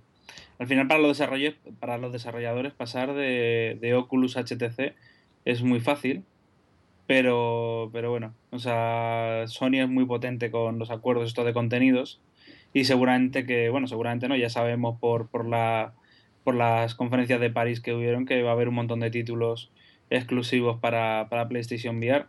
En No Oculus conocemos casi eh, todos. Perdona, Roberto, sin, sin, sin ir más lejos, eh, Sony le, ha- le ha levantado el Robinson Journey a Oculus. Ajá, exactamente. Ahí Y es, y, es uno de los juegos más esperados para realidad virtual. Sí, yo creo que Sony la estamos dando un poco de lado aquí, pero viene muy fuerte. La valía al parda, ¿eh? Sí, sí, sí, totalmente. Vamos, yo no lo di de, de lado para nada, es más. O sea, Sí, me- me refiero a la conversación. Sí, sí, me O sea, Sí, est- es- estamos muy centrados en el PC, pero vamos, Sony, la ventaja de Sony con las PlayStation 4, de, de- quiero decir, de una base de usuarios, de un estándar de hardware, es enorme, claro. ¿cuántas hay? ¿Cuántas hay ahora mismo? Con las unidades VR ready preparadas ya todas. Sí, sí, ahí no necesita certificación ni nada, ni etiqueta, ni nada. Todo es VR ready. Yo creo que a lo mejor por eso también está el, la necesidad de Oculus de posicionarse por encima de esa experiencia de Sony, ¿no? De decir, oye, mira, mi experiencia es mejor. Para justificar eso. Bueno, eso puede estar bien, pero depende un poco de los juegos que haya, porque el, el- el dispositivo de Sony también está bien. O sea, para, para empezar, no es un dispositivo que lo digas, qué diferencia hay, qué malo es, ¿no? Con respecto al Oculus o al Vive, pero está bastante bien. Y, y tienen de, de bueno que tienen, lo que decía Roberto, tienen, pues, creo que ya más de 36 millones de unidades, con lo cual... 35,3 millones a 26 de diciembre. Y, y el catálogo es muy fuerte, el catálogo es muy consistente, tienen de todo. Y sobre todo, im- imagínate que por una casualidad te ponen el casco de Sony y te lo ponen a 400 eh, euros. Y eso sí que va a ser 400, o sea, no va a ser 400 y los envíos se te van a 600. Ujú. Revienta el, el mercado por ahí, eso está más claro que el agua, porque la gente está esperando eso, la gente está esperando algo 300, 400. Si tiene una PlayStation, bueno, ya ni te- eh, está claro, ¿no? Que, que revienta el mercado seguro. Además, Sony tiene la capacidad de lo que comentábamos antes, de fabricar eh, miles de, de gafas y ponerlas en las tiendas. Que otras empresas no tienen esa capacidad. Y de Eso vender, y de vender perdiendo dinero, que ya Sí, lo hace con claro. las consolas. Y eso, eso sería un problema también, entre comillas, que, que- que tampoco lo sería, ¿no? Pues sería una manera de, de- de expandir un poco la red virtual, pero sí que tendría, recortaría mucho las ventas, tanto de HTC como de, como de Oculus, por lo menos inicialmente. Pero bueno, tampoco veo, es decir, yo veo que cada uno va un poco a su mercado. Es decir, eh, la gente que tenga PlayStation 4 no creo que se plantee comprarse pues un PC de mil dólares o mil euros, lo que sea, más el Claro. Oculus o más el HTC Vive. Yo Claro. creo que ellos ya han decidido que si se compra la virtual irá a PlayStation VR y la gente que tenga todavía esté indecisa yo creo que va a ser un poco minoritario, ¿no? Claro, to- todas estas variables que nosotros estamos aquí barajando, lógicamente ellos tienen eh, analistas y lo, lo tienen muy controlado y yo creo que lo saben y por eso tienen esos precios y saben que alguien que tenga una PlayStation y le saquen un, un casco por 400 euros no se va a comprar eh, un ordenador y una Oculus y va a gastar 2.000 euros o 1.800 en, en- para tener una experiencia y poder jugar a, a 3 o 4 o 5 o 10 o 20 juegos más, ¿no? Mm. Dentro de unos años quizás, pero ahora de momento no. Ujú. De momento yo creo que todavía hay, digamos, mercado suficiente para que todas convivan. Es decir, puede haber, o Sony puede arrasar y también puede arrasar Oculus y también puede arrasar los HTC Vive. Porque yo creo que todavía hay suficiente espacio. Luego ya cuando empieza a reducirse eso y estén compitiendo por los mismos jugadores y a lo mejor ya es distinto. Pero yo creo que ya lo están haciendo, ¿eh? Ya, ya hay competencia, porque realmente eh, Sí, quizás sobre todo en PC, ¿no? Pero Mm, en PC hay mucha competencia. Claro, ahí está la competencia, es que está ahí. Y seguro que dentro de un año viene Microsoft y dice, cojo esto de ti, cojo esto del otro, tal, y te lo saca perfecto. Y ya, no sé, Microsoft la veo un poco últimamente. A ver, Microsoft está con las HoloLens estas que tiene que, que llegará. Y, y también te, te- te va a estar ahí, o sea, también va a ofrecer experiencias bastante chulas. Todavía es pronto, pero ellos siguen su hoja de ruta, ¿no? Siguen, siguen su rutina. si PlayStation VR hace que, que gente no se compre la Xbox One porque quiere en, en otra, en otra generación, tendrán que entrar por el aro. Sí, Y no olvidéis que ahí está calladito, sin decir nada, lo de, lo de Apple. Que esos también tienen que hacer algo sí, Sí. o sí. Apple hará una, lo, de- lo que hace siempre, ¿no? Es decir, cuando esto ya, ya vea que tiene, que tiene salida, que la gente lo quiere, sacará su versión. Con un nombre distinto probablemente. Apple VR. Bueno, no- es muy... A ver, yo, yo tengo un iPhone y es decir, no, no es por meterme con Apple, pero es muy de Apple hacer eso. Es decir, esperar a que otros prueben y una vez ven que realmente tiene tirada, lo que hace es llega y lo perfecciona. Apple, Apple tiene buenos ingenieros y sobre todo tiene muchísimo dinero, con lo cual cuando vea que realmente puede sacar dinero de la red virtual, lo sacará, seguro. Sí, el podcast lo estamos grabando con Apple, tengo que decir. Bueno, pues yo he de confesar que cuando vi el precio el otro, el otro día, ¿no? Pues sí que llegué a pensar, digo, hostia, la realidad virtual, o sea, parece que no, o sea, no va a llegar tanto como pensaba o quizás se va a quedar ahí estancada. Yo no sé vosotros, como desarrolladores, si creéis que os afecta esto de alguna manera, bueno, si os afecta de alguna manera en vuestros planes, de cara a pensar, por ejemplo, que no vaya a ser rentable desarrollar ahora mismo para realidad virtual, porque en teoría, debido al precio y tal, vaya a haber un número de usuarios menor a priori. ¿Qué, qué pensáis? Bueno, yo particularmente eh, no desarrollo para obtener un, beneficio a corto plazo, yo voy mirando un poco a medio largo plazo y por eso me da un poco igual si lo van a lanzar ahora, dentro de tres meses, dentro de seis, ¿no? Yo mi, mi objetivo está en, en ir cogiendo experiencia y en hacer cosas interesantes que, que se puedan experimentar pues dentro de más tiempo, ¿no? A mí realmente no me, no me afecta.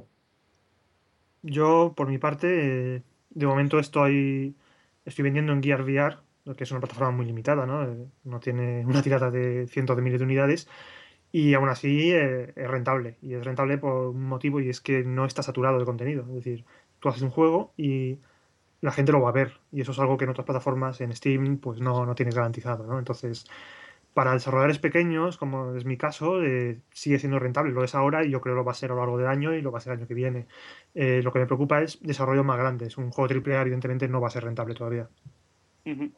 Totalmente de acuerdo. Nosotros, en nuestro caso, bueno, empezamos ya con la vista puesta en 2018 como fecha para, para empezar a ser rentables pero, pero la oportunidad que hay ahora es innegable que para, para nuevos estudios o estudios pequeños, estudios indie, eh, la, la, visibilidad en, en las tiendas eh, pueden hacerte ser muy rentable. Estoy convencido. No sé, Sergio, cuántas unidades llevarás de, de Dreadhall vendidas. Me imagino que, que, unas decenas de miles, porque yo lo, yo lo compré y me parece un juegazo. Y, y, la gente que tenga no tiene mucha eh, mucha eh, más mucho catálogo donde elegir, ¿no? Entonces al final, pues según te vas completando los juegos, pues al final acabas comprándote todos los que prácticamente la tienda poco a poco en los meses que llevamos, pues por lo menos aunque solo sea de desarrolladores, eh, somos, somos un montón, ¿no? Los que vamos comprando. Si quieres, ¿quieres decir la cifra que llevas? No, no puedo decir, cifra no ah. voy a decir, pero la verdad que de momento va, va, bien, ¿no?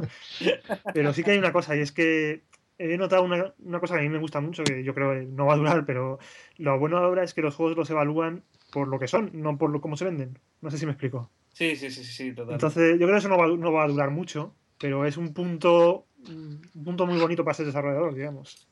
Claro, exactamente. Nosotros, por ejemplo, vamos a salir ahora la salida comercial de, de Oculus con, con Tomorrow, que es una especie de cortometraje, no es interactivo, bueno, tiene una parte un poco interactiva y tal, pero, pero es simplemente un cortometraje, es un experimento que hacemos para ver qué tal responde la gente, si a la gente le gusta ese tipo de contenidos. O sea, no estamos haciendo un videojuego, estamos haciendo otra cosa.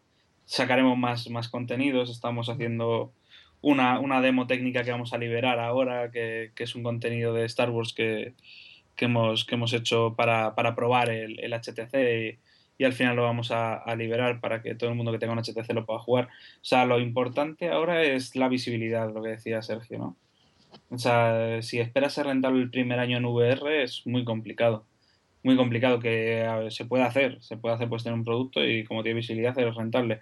Pero la gran rentabilidad, o sea, el tener un producto triple A lanzado al mercado, eso es 2018, espero, porque es a donde, a donde vamos enfocados nosotros. También hay mucha gente que, bueno, mucha gente, hay, hay ciertas compañías que hacen cierto tipo de juegos que sí que les puede merecer la pena un pequeño esfuerzo en hacerlo compatible con, realidad virtual, ¿no? Hablo del, del mundillo, sobre todo de la simulación, que ahí sí que no es como en un shooter, un juego en primera persona, que, que, no funciona. Los que ahora, mismo tipo estoy pensando en Elite Dangerous, en Star Citizen, simuladores de conducción tipo DIRT y demás, esa gente ahí sí que podemos ver verdaderos jugazos, Project Cars, por ejemplo, que realmente les supone muy poco trabajo hacerlo compatible en realidad virtual, adaptar los menús y poco más, porque la experiencia mm, la experiencia es amigable ¿no? con, la, con la realidad virtual. Entonces, en ese sentido, ahí sí que podemos tener verdaderos juegos AAA muy buenos ya desde, desde el principio y que sean rentables. No van a ser exclusivos para realidad virtual, pero van a funcionar como si fueran nativos, vamos. Por supuesto, totalmente de acuerdo. Estamos soñando ahí con entrar en Star Citizen, es que, joder. Todos, ¿no? estamos esperando. Que entrar ya en mi Corporation y, y, que, y, que, esté ya vosotros ahí a mi lado en el asiento de copiloto. Yo me parece que soy más Dave Valkyrie, que tiene más tiros. más arcade. Más acción directa, ¿no? Sí. Y tú, Sergio, nos puedes adelantar si estás preparando algo o estás trabajando para la salida de, de Oculus Rift, la versión comercial. Sí, yo estoy trabajando todavía en el juego, en la versión de PC de, de Red Halls y bueno, para la salida. Y ahí sigo dándole a los, en, a los en teoría, y tal. ¿Título de lanzamiento entonces? Sí. ¿Nos, no, no puedes comentar si va a ser diferente de la versión de, de, de Gear VR? Es, es, es, el mismo juego, es un port de. Básicamente es el mismo juego desarrollado para las dos versiones. Evidentemente tiene mejoras, tiene mejores gráficos, tiene muchos errores corregidos, pero muchos. Y alguna característica más, ¿no? Pero si, lo tienes, si tienes el Gear VR y lo has jugado, pues es el mismo juego, un poco mejorado. Pero esta vez nos podemos asomar directamente al pozo. Me acuerdo el otro día y me encanta. Dijo, lo, lo, lo, estoy jugando en el guía Y, y- y me, y me pasa eso, me acerqué al, al pozo y digo, tengo que asomar la cabeza y el posicionamiento absoluto te juega ahí una mala Claro. pasada. Estoy deseando probarlo en, en la Pues puedes hacer eso y puedes inclinarte por las esquinas. eh, La verdad es que eso Exacto. mucho. Le da, le da vida. Y Juan, ¿estáis también barajando algo? ¿Estáis trabajando para esa salida de, de Oculus? Bueno, yo sigo con mi videojuego, con Eferon, pero no, no llegamos a tiempo de la salida de, de Oculus. Eh, No tengo tanto músculo financiero como para, por- para poder sacarlo ahora. ¿O podéis llegar para el Touch y lo jugamos ahí con... No tengo fecha, no tengo fecha. One is done. ¿Y habéis podido probar recientemente la versión comercial de Oculus? ¿Nos podéis contar si ha mejorado respecto a la que mostraron inicialmente, pues eso, en junio y luego más tarde también en agosto en Gamescom? Sí, bueno, yo la que he probado, eh, probé inicialmente a principios de año y he probado también en noviembre. Y la verdad es que no, no me fijé mucha que había mucha diferencia, muchos cambios. Y hay cambios, yo creo que son pequeños o, o ajustes más que cambios relevantes. Pero sí que es verdad que parece que, que la hayan podido mejorar, aunque sea ligeramente, pero algo que, que sí que puede afectar a, pues, a la experiencia. ¿no? Sí, bueno, siempre hay, siempre hay cambios, ¿no? Siempre las primeras versiones que sacan suelen ajustar cosas y suelen cambiar cosas.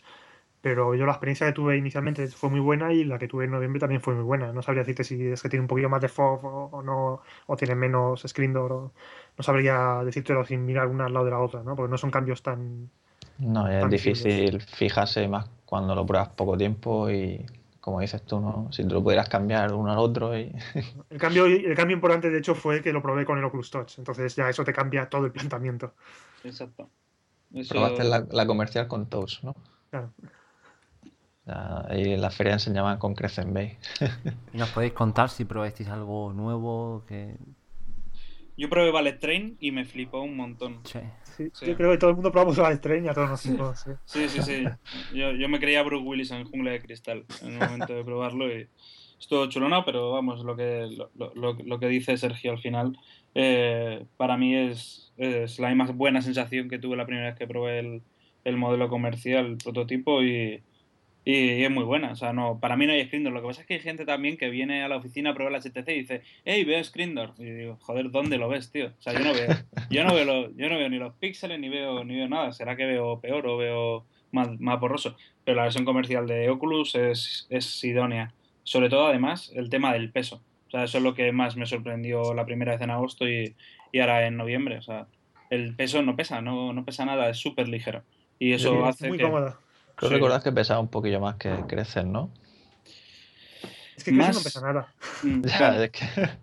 Sí, es que yo, yo recuerdo que comentaron, creo que fue en uno de los Connect, que el Crescent Bay tenían problemas porque lo- fue un experimento tan radical que, que se le rompían mucho, porque lo, lo querían hacer tan, tan ligero de ver hasta qué punto lo podemos hacer ligero, que se rompían. y Entonces comentaba que la versión comercial, claro, lógicamente tiene que ser un poquito más robusta, más, más resistente. Sí, es es que el Crescent va con los cables al aire, entonces es Claro. un poco es un poco frágil. Y la, y la versión comercial está basada en Crescent Bay, quiero decir. O sea, es, es a partir de eso, no es a, partir del, del, del DK2 que antes hablábamos, ¿no? Eh, Roberto, ¿y tú que, que tienes el HTC y estás trabajando y fuiste a probar el CV1? Luego cuando volviste, ¿notaste así alguna diferencia que, que te fijaras? ¿O Mira, algo yo- que... Y es que yo es que a lo a lo mejor soy demasiado poco purista con estas cosas, pero, pero a, mí, a mí me parece que la experiencia es más o menos la misma, tanto en el CV1 de Oculus como, eh, como en el modelo desarrollador de, de, de HTC, siendo el modelo desarrollador de HTC un modelo súper avanzado, ¿no? O sea, eh, me parece que la, que la calidad de las pantallas son muy similares, las ópticas son muy similares, eh, todo es... Yo creo que depende, depende mucho de, la- de las experiencias. Yo, lo que me pasó en París, que salí de probar HTC con Elite Dangerous y luego probé Crescent Bay con Ed Valkyrie y me, me pareció mejor la experiencia con Ed Valkyrie, lo vi como más nítido, pero un juego que estaba mucho más avanzado que, que Elite Dangerous con HTC. También juega mucho eso. Es que además Elite Dangerous con HTC se ve raro porque tiene un montón de diente de sierra, tiene un montón de texto que se lee regular. O sea, comparado con el Valkyrie que está hecho para VR en exclusiva. Es que se ve muy bien. Sí, además para ese headset. Claro. Y ese es el tema. Al final, cuando tienes un juego, aunque sea de coches y el entorno sea propicio, cuando tienes un juego hecho para VR, se nota un montón. Eh, tienes que hacer juegos para, para, o sea, los juegos para VR son juegos para VR solo. Y hay muchos detalles que hacen que la experiencia sea totalmente distinta a otro, a otro juego que estás adaptando para. Sí, pues, a nivel de ritmo, de jugabilidad, muchas cosas. Sí, sí, son muchísimos cambios. Que yo coincido con lo que has dicho tú, Roberto. Vamos, yo mi sensación cuando probé ahí en, en Alemania lo- los dos fue eso, que estaban muy, muy a la par, ¿no? Habría que ponerse ya uno al lado del otro para, para ver la, Yo, la- yo, no soy, yo no soy capaz de saber la diferencia. O sea, si a mí me cerraran los ojos, la, la diferencia te la diría por el peso. No te lo diría por lo, Sí, ahora por sí. lo que veo. Lo que veo Claro, yo, yo, yo hablo de calidad, eso, de diferencia, Sí, claro que se nota de ergonomía Sí, pero Es, la única, es la única diferencia que hay Sí. Es, es- es- un poco distinto el, el tema del, del- del ángulo de visión del FOV entre los dos, porque si no recuerdo mal, en HTC Vive mm, la escena es como más redonda, ¿verdad? Mm, No sé si vosotros que lo habéis probado los dos coincidís con, conmigo. No sé, yo no sabría decirte la verdad. Yo sí que noté, pero es que fue con Crescent Bay, que es el primero que probé. O sea, después de, de probar HTC, fui a Crescent Bay a probar la demo de Touch. Y cuando me pusieron el Crescent Bay, yo noté algo diferente que decía, hostia, esto es peor. Yo, yo- yo es que Pero fue al principio, ¿sabes? No sé. Sí, yo, yo, yo, yo no he llegado a probar ni el Crescent B ni la versión comercial, pero recuerdo que con HTC Vive, respecto al DK2, me chocó mucho que, que, que, que lo veía, era mm, parecía un círculo, la verdad, en lo que, lo que es el, el Fobia. Y claro, yo en el DK2 es más, más rectangular, como más cuadrado, y fue, Ujú. fue lo, lo que me chocó un poco. Pero ahí también tienes que tener en cuenta que puede que las diferencias que veas sean más de cómo han ajustado el headset que de la naturaleza propia del dispositivo, ¿no? Si Ujú. uno te lo has probado más cerca a los ojos y otro un poco más lejos, Mm. ya te va a cambiar un poco la percepción. Ujú, Ya. Totalmente. Vamos, yo no, yo no sabría deciros. Creo que a lo mejor eh, lo- la, la diferencia que notasteis es porque la- las ópticas se cambiaron de Crescent Bay a- al CV y tienes un poco más de FOB, creo que en horizontal, ¿no? Y, y esa es la, la diferencia, ¿no? HTC también tampoco tiene. cambia mucho. No cambia, no cambia mucho, o sea, pero es un tema de percepción muy, muy ligero. Yo estoy contigo en lo de que yo tampoco soy un purista y tampoco me parece que sea la diferencia importante eh, el que de eso tiene un grado más de FOV o que la forma tal. Porque al final lo que estamos haciendo es lo que se hacía, yo me acuerdo con la, cuando sacaron la Xbox, eh, la 360, no, la Xbox One y la PS4, que comparaban imágenes a ver qué píxeles eran un poco distintos. Ya. Yo veía dos imágenes idénticas, no era capaz de distinguirlo. Y decían, Claro. no, es que esta tiene una liasing aquí un poco tal. Y lo que importa, yo creo que en ese punto es, es otras cosas, es el contenido, son los precios. Esa- esa- exactamente. Ah, pero es muy importante que nos cueste tanto encontrar las diferencias porque sí que es cierto que yo le he puesto a gente por primera vez el, el DK2, incluso en su día el DK1 y sin yo decirle nada y sin ser tampoco expertos, son gente que ni siquiera juega en el ordenador, me ha dicho, ostras, es que sí que es verdad, se ven un poco los cuadros, le, pregunto, ¿qué te, ¿qué te parece? Y me dice, sí, y te saca fallos, vale, veo un poquito los cuadros, veo los píxeles y, y yo creo que aquí va a ser mucho más difícil, estamos hablando de un producto mucho más preparado. Hombre, tampoco va a tener la resolución de una pantalla, digamos, una pantalla de monitor, ¿no? A nivel de densidad de píxeles y demás. La gente también tiene que hacerse un poco la idea de que por mucha resolución que tengan los nuevos dispositivos, no es tan, no te va a hacer la resolución de un juego AAA en consola. Ni la calidad visual tampoco, por temas de, de FPS. Hasta que no salgan pantallas con nuevas tecnologías, vamos a estar estancados en esa parte bastante. Y ya que hemos comentado el tema este del, del FOB y las peculiaridades, eh, ¿cómo, cómo lo veis respecto, aunque se ha hablado ya muchísimo sobre esto, comparando el FOB con respecto al DK1 y el DK2? eh, el DK2 fue un, se notó un- una pequeña disminución de FOB respecto al DK1. Ahora se comenta que, que el FOB ha aumentado ligeramente, que ya es más parecido al DK1 que al del DK2. ¿Cuáles son vuestras, vuestras sensaciones con la versión comercial de, de Oculus? Es, otra cosa totalmente distinta, ¿no? O sea, es que es lo que decíamos antes, los, los, los, los kits de desarrollo eran kits de desarrollos cutres, hechos baratos para que fueran accesibles y, simplemente para que se pudiera desarrollar con ellos, pero en ningún, en ningún momento cuando se pasó del DK1 al DK2 bajó el FOB, tenías unas lentes de mala calidad que te hacían una aberración cromática horrible, ¿sabes? Na- Nadie pensaba que eso iba a permanecer luego después, ¿no? En la, en la versión comercial. Obviamente las sensaciones son totalmente distintas. Es un producto bien acabado, con buena tecnología, las pantallas OLED se notan muchísimo, tanto en comodidad como, como en todo, ¿no? Al final la densidad de píxeles es buena, no sé si tienen alguna especie de filtro delante que hace que aún tenga menos screen door. O sea, es cómodo, es de buena calidad, eh, la resolución está bien. Tendrán que llegar mejores resoluciones, tendrán que llegar otras tecnologías de pantalla distintas, como la, tecnología de Lightfield, que, que está tiene fecha en 2018 para empezar a aterrizar el mercado consumo. ¿Sabes? Pues ahí, ahí empezaremos a ver otras cosas, pero es perfecto para la salida. Para una primera generación está muy bien. Pues justo acaba de ser el CES de Las Vegas y bueno, han presentado HTC su, nuevo, su nueva versión de desarrollo con nombre HTC Vive Pre. Y nada, aparentemente pues tiene la misma resolución, lentes parecidas, o sea, la misma experiencia, lógicamente ergonomía diferente, más pequeño. Y la novedad del tema de, de la cámara para poder ver el mundo real. Y bueno, vosotros que sois desarrolladores, pues creéis que esto tendrá cierta utilidad. Y eh, también os lanzo la pregunta de qué os parece en general este nuevo kit.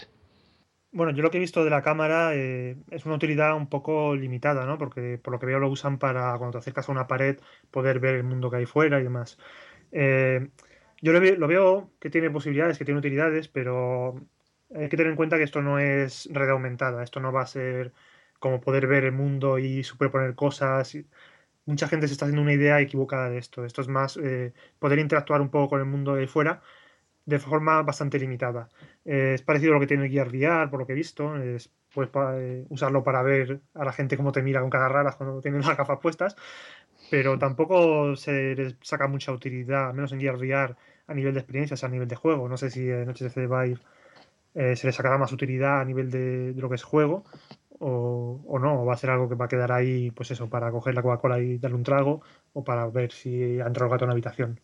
Sí, es lo que comentaba, que estaría muy bien que se pudiera utilizar, por ejemplo, en un simulador en el que utilices tu volante o tus jotas, pues para verte las manos, ver el volante, ver lo real, pero es que yo creo que eso es complicadísimo, que, que, que, quede bien, que quede creíble, que no se vea ahí una superposición cutre. Sí, es, si es como un Gear VR, el problema que tienes es, son dos, ¿no? Uno es que no tienes profundidad, porque es una sola cámara, ¿no?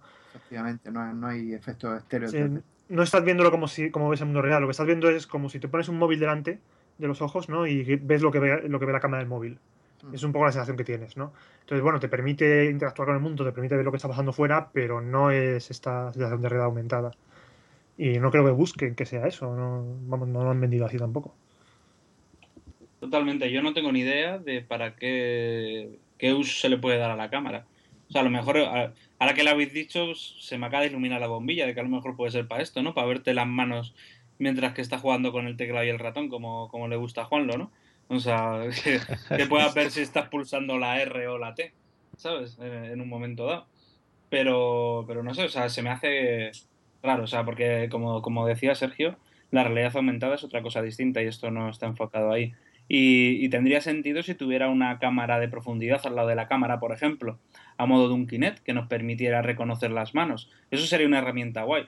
¿Os acordáis? O sea, y habréis visto que hay un montón de gente que tiene el decado que tiene el soporte puesto para Leap Motion, ¿no? O sea, y, se, y, se, y si Leap Motion funcionara bien, sería un, sería un combo muy bueno a la gente lo primero, con mucha gente, las primeras cosas que hace cuando se pone una gafa de realidad virtual es intentar verse las manos, ¿no? Y ponerla delante, intentar tocar las cosas. Y, ya tienen los mandos para eso, es decir, no realmente no suple una necesidad real. Por eso, por eso te digo que no entiendo muy bien para qué han puesto una cámara ahí. O sea, no, no le encuentro mucho sentido, más allá de subir el coste 100 dólares del, del casco. Sé lo que dicen por comodidad, por conveniencia, por el tema de lo que comentan, ¿no? De coger una bebida, cualquier cosa. Pero yo, yo me quedé un poco frío cuando se hablaba, ¿no? Del, gran, el gran breakthrough, como decían ellos, del HTC Vive, por el que lo iban a retrasar. Y yo me quedé, ¿y por esto? no sé, yo me quedé un poco...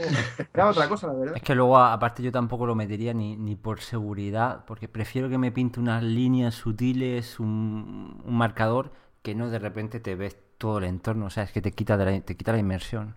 Totalmente, totalmente de acuerdo. Yo incluso he configurado, se puede configurar el tipo de paredes que aparece cuando llegas a los bordes, puedes poner que sea una rejilla con más o menos densidad o que simplemente sea una línea en el suelo. Yo he puesto la opción menos intrusiva de todas porque no me gustaba llegar al borde de la habitación y ver una malla densa. Es que os pongo un ejemplo, estás jugando a Dread Hall y de repente te ves a tu, a tu madre. Hostia, hostia. Joder. No sé, pero vamos. Cuando juegas en una habitación o en un espacio abierto, tienes el espacio controlado. No hay gente pasando alrededor todo el rato. A Y necesitas una cámara. Sí, realmente es un poco lo que comentabais, que va un poco en contra de la idea de que estás inmerso en ese entorno, ¿no? Te saca un poco de, de la experiencia. Que eh, el chaperone de por sí eh, te, te saca un poco, pero si es que si ves el mundo que hay fuera, pues es incluso peor, ¿no? Esa, sen- esa sensación. Pero no lo sé, no lo he probado tampoco. Yo creo que, este- que esto de la cámara realmente le veo un poco de utilidad si estás en un mundo real y de repente quieres ver algo que está dentro de la habitación o dentro de tu espacio que necesitas para, para, yo qué sé, para algo operativo. Directamente poner la cámara, hacer lo que tengas que hacer y vuelves otra vez a tu inmersión, ¿no? No, no le veo ni más utilidad más allá, más allá de eso de momento. Bueno, yo, bajo mi punto de vista, eh, me gusta que sea más pequeño, me imagino que, que será más ligero. Y a nivel de la cámara, pues la verdad es que, como comentáis, me da un poco igual, la verdad. Como decís, si te metes en ese mundo es porque quieres inmersión, ¿no? Entonces, pues las mismas líneas ya te pueden restar, pues no quiero ver nada más.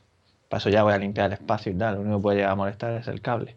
Y, y no creo que sea para eso la cámara. Pero eso, que de aquí a, a la versión comercial, a ver si, si mejora un poco también el tema de, de sujeción. Yo a fin de cuentas lo que más me preocupa también es la ergonomía, para poder usarlo rato. Eh, Lo bueno del CV1 también es que se levanta un poquillo. Me acuerdo cuando comentaba Sergio Hidalgo aquella vez que nos contó vez, en plan, como si fuera una gorra, ¿no? Que Sí, bueno, una gorra a lo mejor es dema- demasiado decir, ¿no? Pero sí que, Sí, sí. Sí que le- es un poco el fallo que siempre le he visto al Vive, es que va, va detrás de Sony y de Oculus en cuanto a ergonomía, ¿no? Y bueno, yo esperaba ver algo más en ese sentido en el CES. Y bueno, han mejorado, ha mejorado, pero todavía está un poco por detrás. Sí, sí. Yo creo que Sí, mucho. Yo creo que todavía está muy, Sí, bueno. por detrás. A ver, no es un cardboard tampoco, pero No es que sea un cardboard, pero es que es un bicharraco tan grande. Sobre todo es el tamaño, sí. Sí, me, pare- me parece eso, que es el tamaño, o sea, no es otro problema, porque es cómodo. O sea, realmente yo me he tirado, el otro día estuve jugando casi dos horas al Elite y súper cómodo. Eh, pero, pero es eso, pesa mucho, te tira los cables demasiado, o sea, no está bien diseñada la salida de los cables. Son puntitos que tienen que cambiar en la versión comercial para, para que funcione bien. Pero la tienen, vamos, los detalles los tienen guardados bajo llave. Es que no, no, no, no, no sueltan prenda, no, no, no dicen nada. No, de momento la mayor evolución que ha tenido este kit ha sido que los Lighthouse se comuniquen de forma inalámbrica. Eso es un gran avance, porque los Lighthouse no van conectados al ordenador, pero sí van con- conectados entre sí con un cable de sincronización. Lo han, si- lo han sustituido por un, por un chip que sincroniza inalámbricamente los dos Lighthouse. Eso, Y no olvidemos los mandos, ¿eh? Mm, era- Mm. era- eran feos, ahora son menos feos y más, más pequeñitos. No más- solo menos feos, sino que Sí, ahora no, no tienen el problema que tenían de colocación. Es decir, eh, si os fijáis los mandos de Oculus, cuando tú los coges, solamente hay una postura que los puedes coger, ¿no? Que es la postura correcta. Mientras que los anteriores de HTC Vive no, tenían el problema de que lo podías girar en la mano. Y bueno, parece que eso lo han mejorado también. Sí, temas también de oclusión, ahora son huecos, dicen que bueno, no daba problemas eh, lo- los, anteriores, pero Sí, ahora va a ser mucho más difícil que se ocluya. No, no sé si eso cambia mucho. Yo creo que la oclusión viene más por cómo la experiencia que tengas, lo que te obliga a hacer, ¿no? Cómo muevas las manos realmente. O sea, si te, al final te agachas y te pones tu espalda y cubre los mandos, te- se van a ocluir, ¿no? Y- Bueno, si te lo metes debajo de la camisa. claro. pero no sé, no veo, o sea, no lo sé tampoco lo de detalles técnicos, pero no sé por ese agujerito si va a cambiar mucho de oclusión, porque realmente es una- un cambio muy pequeño. Yo luego estos cambios que estoy viendo también, eh, un poco a, a la luz del precio del Oculus, te empiezas a plantear los costes de esas cosas, ¿no? Es decir, ahora los Lighthouse se comunican inalámbricamente, ¿cuánto encarece eso el producto? ¿Merece la pena que se comuniquen? Es decir, te empiezas a plantear ese tipo de cosas. O igual Hombre. que la cámara, ¿no? todo lo que sea quitar cables merece la pena, ¿no? Sí, claro, pero también hay que un punto donde, ¿a qué coste? Es decir, a- bueno, ese- en el caso de los Lighthouse, eh, que, que, que no hay que poner un cable, un cable siempre es positivo. La pregunta que tengo más es bien, más bien la cámara, ese tipo de cosas. No, claro, yo quitaría la cámara, yo quitaría todo lo, lo no necesario. Y sobre todo si eso posibilita que por el mismo precio tengamos menos cables. Mm. Al final lo de los cables es un lastre que vamos a ir arrastrando hasta que desaparezcan casi por completo. O por completo, ojalá en el futuro medio plazo con baterías ligeras y duraderas. Mm. Eso también.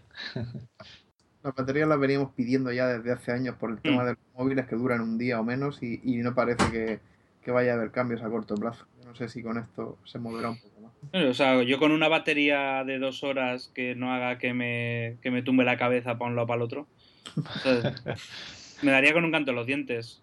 El tema es este, el tema de, de que no haya cascos inalámbricos ahora mismo es que lo- los enlaces de radiofrecuencia que tienen baja latencia en la retransmisión de vídeo y audio cuestan un dineral, cuestan una fortuna y no se pueden poner en casa. Pero bueno, la tecnología tiene que llegar ahí. En dos años o tres deberíamos tener los primeros modelos de cascos inalámbricos de gama alta que por el mismo precio que ahora ya tengan el, el audio inalámbrico. A Yo una la- baja. Yo la pregunta que me hago es si va a llegar eso antes o van a llegar los móviles antes a la calidad de PC de ahora. Esa es una buena pregunta, Sergio. Pero de todos modos, los móviles también tienen el mismo problema de baterías, es decir, al final estamos Sí. siempre lo mismo. Sí, al final vuelve a lo mismo, efectivamente. mm, Le ponemos una batería de estas Tesla de los coches ahí en, la, en, una, en una mochila ahí. En plan mochila, ¿no? eso, eso- eso- eso es lo que hacen los de The Void, ¿no? Sí, exacto. Muy bien. Pues. ¿Y qué precio creéis que tendrá HTC Vive ahora que ya tenemos como referencia Oculus Rift? Espera, Vamos a- a- a- vamos a hacer una apuesta. Vamos a hacer la apuesta y lo, apuntamos, ¿vale? Caro, parecido. A ver, a ver, a ver aquí. Ya que, ya que con el precio del Rift la mayoría nos equivocamos, vamos a ver ahora si con, si con el Vive estamos más finos. Y nos sorteamos un HTC de esos que, o- que os sobran, ¿no? Como van a enviar los, los otros. El que gane- El que gane la porra, ¿no? Claro, virtual. ¿Sabes cuántas veces me dicen eso a la semana? No cuela, joder. Entonces, ¿qué podemos sortear? ¿O qué podemos apostar? Bueno, una cerveza cuando nos veamos en alguna fecha de. Lo hacemos más fácil. Pues venga, vamos a ir diciendo. Sergio mismo, eh, empieza. Yo, por un lado, digo, el headset tiene pinta de ser más barato, ¿no? Porque los materiales son más baratos y demás. Pero el resto de, de la solución tiene pinta de ser más cara. Entonces, yo, al final, creo que va a ser algo parecido, tirando un poco más caro. No, pero tienes que decir un número porque lo vamos Ah, a ¿un número apuntar. concreto? Sí, sí, lo vamos a apuntar. Pongamos 800 dólares. 800 dólares. Claro, es que. Más luego tasas, es que esto luego, luego puede ser muy conflictivo. Yo creo que lo vamos a A lo decir. mejor me paso, ¿eh? Vamos a decir euros. Europa, euros, ¿vale? Más fácil. En Europa, España, ¿no? O sea, España, el. Oculus son 741, pues. Pues súmale 21% de IVA más tasas. No sé, se te va a ir a mí casi. o Vale, 900 venga. por ahí. Dicen 1000 euros. Venga. 900, pongamos 900. 900, para- vale. Venga, otro que se moje. Yo, Robert- di- yo, Roberto. yo digo que van a ser 899 dólares, precio comprado, precio comprado en Steam. Sí. Y que, cuando, y que cuando te lo compres aquí, pues súmale impuestos y, y transporte. Hombre, si lo compras en Steam, en el de Steam los precios para Europa siempre van ya con, con en euros y con IVA incluido. Lo que va aparte es el transporte. Yo es que me compré el mando, el Steam Sí, sí. Controller, y me cobraron 12 euros de, de gastos de envío. Eh, pero vamos, lo que, lo que era el precio venía ya con, con IVA incluido y demás. Yo digo el precio que anuncian, igual que si que para la porra de Oculus era el precio en dólares en Estados Unidos. ¿Sabes? Para mí el precio de, de esto serán 899 dólares. Venga, vale, lo seguimos en dólares. Venga, pues en dólares todo el mundo. ¿Qué, qué había dicho Sergio? ¿En 800 dólares? dólares. 800 Ah, vale. dólares, vale. Eh, Juan, Yo, yo- yo voy a decir. Venga, me voy a meter la casa por la ventana. 999. ¡Hala! Eh, Juan, Bueno, yo voy a ser el más eh, optimista y 299. 799. Con todo el sistema, ¿eh? No como, como Oculus. Que ahora súmale los, los touch. venga, Ramón, mojate, me quedo yo para el final. Yo diría.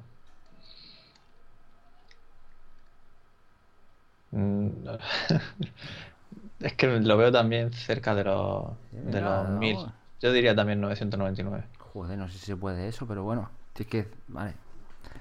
Y yo digo. Yo voy a hacer una burrada. A mí es que me parece un producto muy premium, solo el sistema Lighthouse.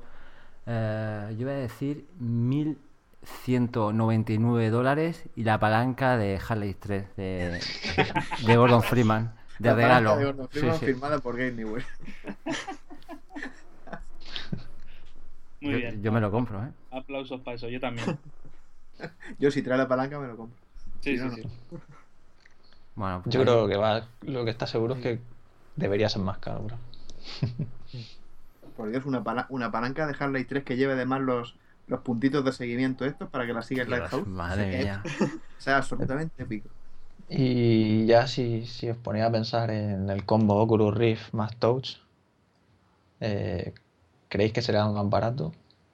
O sea, Yo creo que la diferencia no va a ser muy apreciable. A lo mejor son 100 o 100 menos de 100 para uno o para otro.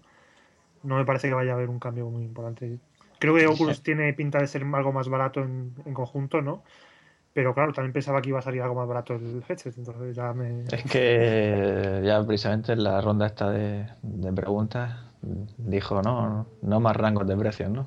También, Pero- ta- también es verdad, por ejemplo, que a la hora de, de sumarle el Oculus Touch al, al paquete que se vende ahora mismo, no solamente es el Oculus Touch, también es un, un nuevo sensor Constellation, mientras que en el caso de HTC son dos y punto, no, no, ya, ya no hay más. Entonces igual, no lo sé. Sí, si- pero eh, al final es lo mismo, ¿no? Son dos sensores Constellation o dos Lighthouse, no sé. Sí, al final equivalen. Lo que no sé es cuál será más barato. A mí la sensación que me da es que el de Lighthouse es, es un sistema más, más simple, ¿no? Porque no tiene ni comunicación con el PC ni nada y probablemente sea más barato, no lo sé. Mm, Yo Según creo que es más, yo creo que es más complejo, a ver. Sí, es en, más cuanto, en, en cuanto a posicionamiento, lo que pasa es que Lighthouse lo que hace es crear un, un- un- una sala de rayos láser que captan los mandos y, y el casco. Oculus directamente tiene el dispositivo de entrada conectado al USB que te, te determina dónde está. Para también es verdad que, que creo que no han dicho que vaya a venir los dos mandos con, con, con el sistema de Constellation, ¿no? O sea, que te, te puedes pillar un segundo Constellation y los dos mandos, o sea, pero no es un pack entero. A mí Yo me creo- su- creo que sí lo habían me suena dicho, que sí, ¿eh? Me, me- ¿Sí? me suena que sí lo han dicho, que, que, que, que al, pe- al pedirlo el, el touch viene con un Constellation. Me suena haberlo leído. Pues si lo han dicho es para justificar que va a costar 150 o 200 pavos el paquete. De todas Sí, yo, formas, yo le pondría eso, sí. Ujú. Y hago este inciso porque yo estoy un poco confundido. A ver, Constellation es el micrófono ese que, que se ve, el sensor ese, ¿no? Parece un micrófono, sí. Sí, sí, ¿no? Sí. Y, y luego yo cuando estaba probando Touch, lo que yo he visto es que había cámaras, o lo que parecían cámaras, que Son- había dos concretamente. Sí, porque son- le, quita- esos son- sí, le- le- le quitarían la, lo que es la, la palanca, sería solamente la parte de la cámara, que lo habrán empotrado en la Que pared. lo, lo ponía en la pared, eso. ¿Eso es lo que va dentro del micrófono? O, o Eso es la cámara, sí. O sea, no son micrófonos, son cámaras de infrarrojos. Sí, claro. Pero entonces lo que te van a vender son las cámaras estas. Sí, es eh, la cámara con su soporte. Lo que pasa es que el soporte es un trípode, que luego lo puedes quitar y poner un trípode normal o poner en la pared o donde tú quieras. Claro, sobre todo si lo vas a empotrar, pues se podrá desmontar para atornillarlo a la pared o lo que sea. Pero ya no es tanto como en el DK2 que tienes que tener el, el este ahí delante, ¿no? Sí, es lo mismo. Sí, e- es lo mismo, pero se supone que este tiene más rango también. Es más, no, mm, te, te la puedes poner más lejos, tendrá más. Una cámara más avanzada. eh, tiene más am- es un foco más amplio. Sí. Y también lo que han dicho y nos dijeron eh, en la última reunión es que puedes ponerte más de dos para hacerte un room scale de las proporciones que necesites. Sí, Ah, sí. vale, vale, interesante. Eso- eso es o sea, bueno. que, que el sistema ya. Claro, a- échale puertos USB, claro. Eso es. Claro, no, el tema es ese, que, que- que para colgarlo, pues tiene que ser como lo tenían ellos en la habitación, ¿no? No, Ujú. ya fuera. No, con trípode, yo lo, yo lo probé con trípodes, eran dos trípodes, uno a izquierda y otro a derecha, ni siquiera hacen falta como los Lighthouse que estén uno enfrentado al otro en las esquinas opuestas de la habitación. O sea que... Sí, sí, yo lo que vi era eso, delante uno a la izquierda y otro a la derecha, pero estaban anclados en la pared. Me veo dentro de un tiempo que las casas, los pisos ya en vez de con domótica te vienen VR Ready Sí, también. sí. No estaría mal, ¿eh? Que vengan ya con sensores en todas las habitaciones. Si se Aquí el fallo sí que es que tienen que ir con cable, ¿no? Que no puedes co- conectarlos inalámbricamente. Por eso, por eso me fascina muchísimo que los Lighthouse vengan solamente con el, con la necesidad de enchufarlos a la luz Mm. y ya no tener cables entre sí. A mí ese cable me jodía, incluso teniendo en la oficina espacio para tenerlo, me jorobaba cada vez que tenía que moverlo porque, y me sigue jorobando. Así que, que bueno.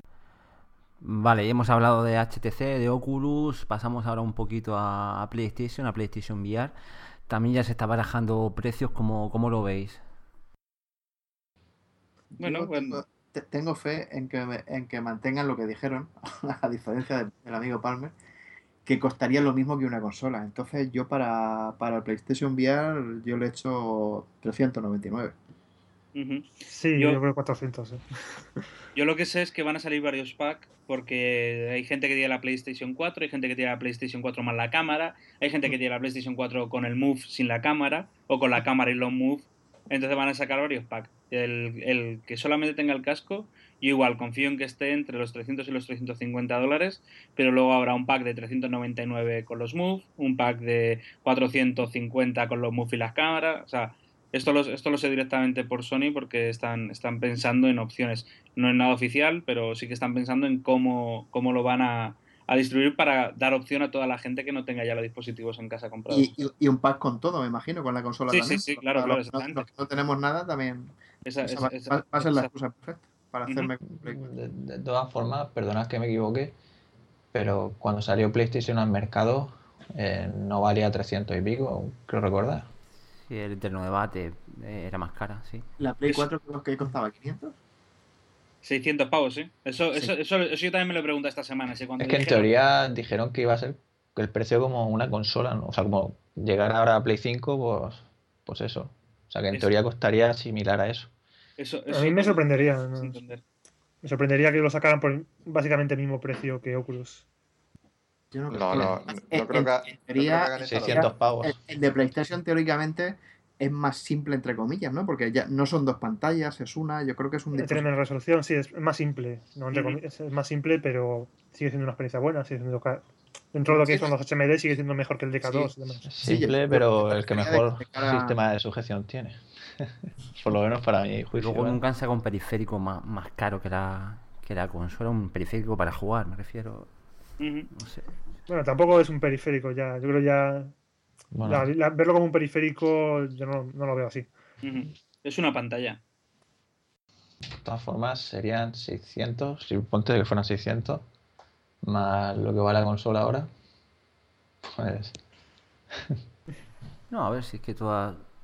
Es el primer año y todo es caro, o sea, menos un, efectivamente un, un cardboard de cartón. De... Pero aquí tiene, tienes la ventaja de, como habéis dicho, que, que, que PlayStation VR sí que estará en tiendas físicas, ya sea MediaMarkt, Corte Inglés, cualquiera, ¿no?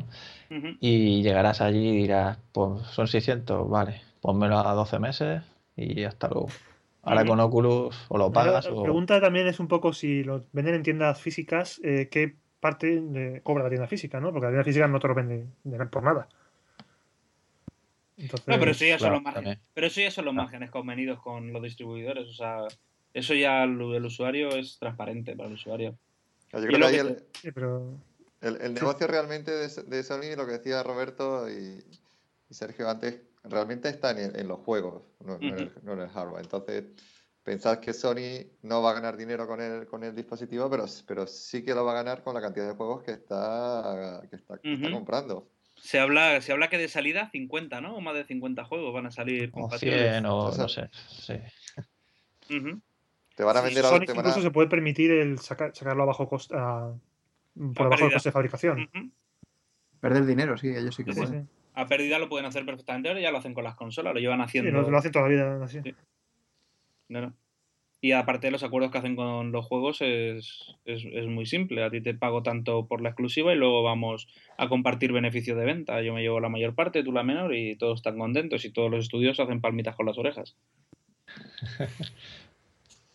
Sí, un poco es lo que también hace Oculus, lo que pasa que un poco yo me parece a menos escala, ¿no? Eh, no y, lo- disti- no- sí, y distinto. Eso, tú, tú lo has dicho, a otra escala. A otra escala.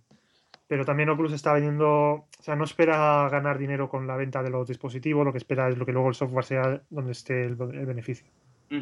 Aunque no creo que lo esté vendiendo a- a- por debajo del precio de fabricación. Claro. Esa es la diferencia. Yo creo que Sony sí lo va a hacer. Para ajustar a esos 350 o así. Yo confío en que 350 esté el casco. Yo, yo creo que más, ¿eh? Pero bueno. No, Bueno, todo- habla del casco solo, en principio, ¿no? Sí, solo el casco, luego aparte los moves, luego la cámara. Sí. Y la unidad esta que va afuera. Bueno, eso te viene con el casco. Eso, eso te viene con el casco. como decían, con la titana ahí metida. La Titan. Sí, sí. Algo tienen que hacer. No sé. O sea, ¿está confirmado que viene una gráfica dentro de esa caja o no? No, no, No. no, no han dicho nada de eso. Se, ha- se habla de que es un procesador que ayuda con el tema de, de la interpolación para convertir las experiencias de 60 en 120. Y no sé si también para el tema de la deformación de las lentes y todo eso lo hace también la propia caja. Para lo Creo- que es el Time Warp hecho hardware. Sí, vale. exactamente. Pero vamos, de GPU de tal, nada, nada, de eso no. Bueno, nosotros estamos esperando que en algún momento nos llegará también un kit de desarrollo y no podremos decirlo. Todavía no nos ha llegado, eso sí lo puedo decir. Pero, pero tu, tu Morrow saldrá con soporte, esperemos que también para, para PlayStation VR. Está bien. Buena noticia, buena noticia. Sí, Ujú. sí. Sí, también es un poco lo, lo ideal en esta primera fase de la realidad virtual, si eres un desarrollador, es intentar estar en todas las plataformas. Sí, sí, por supuesto. Y luego, claro, no siempre es posible, ¿no? Siempre hay cosas, pero si, si Sí, no, la, puedes. verdad, la verdad es que gracias a, también a, un- a Unreal y a Unity es más fácil. mm. Sí, bueno, a ver, o sea, obviamente no es igual portar algo de Oculus HTC que portar algo de Oculus a PlayStation VR, sobre todo por la potencia de la PlayStation y la cantidad de truques que tienes que hacer en Unreal para que eso funcione. Sí, que en el fondo también estás portando ya no solo el, lo que sea el casco, sino el, la plataforma de base, ¿no? Eh, pasas Sí, de PC sí, a sí, PlayStation sí. 4. Sí, sí, no, y no porque esté hecho en Unreal Engine es darle al botón de PlayStation 4 y ya te vale. O Claro, sea, tienes, para- que, tienes que tener en cuenta las limitaciones de potencia. Para, no, pero para PlayStation 4 hay muchas cosas que tienes que tener en cuenta cuando portas algo de PC. O sea, que es mucho más sencillo, obviamente, que portar de cero, que portar a, un, a una Xbox 360, que es otro lenguaje, pero, pero sí que tienes que tener. Sí, que en tienes. O que sí. por- bueno, imagínate portar a VR. Ya es.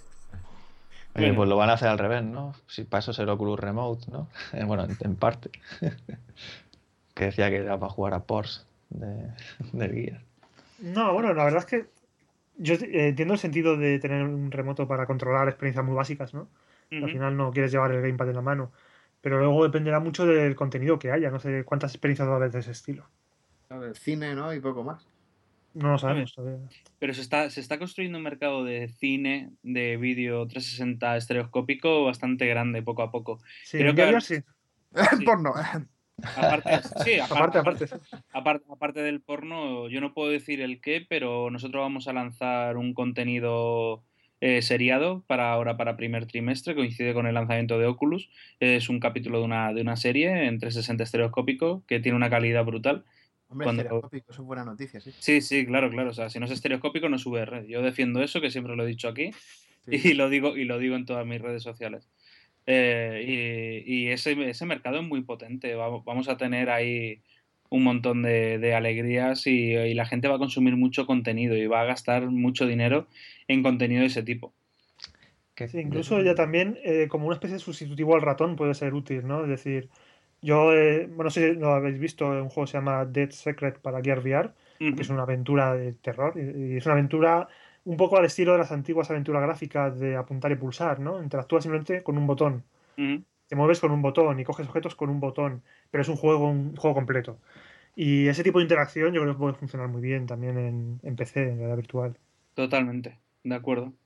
Y no necesitas un mando complejo, un gamepad o con un botón que puedas pulsar te vale. Ya No tiene que ver con lo que estamos diciendo del Oculus Remote, pero sí con lo que ha dicho antes Roberto de 360.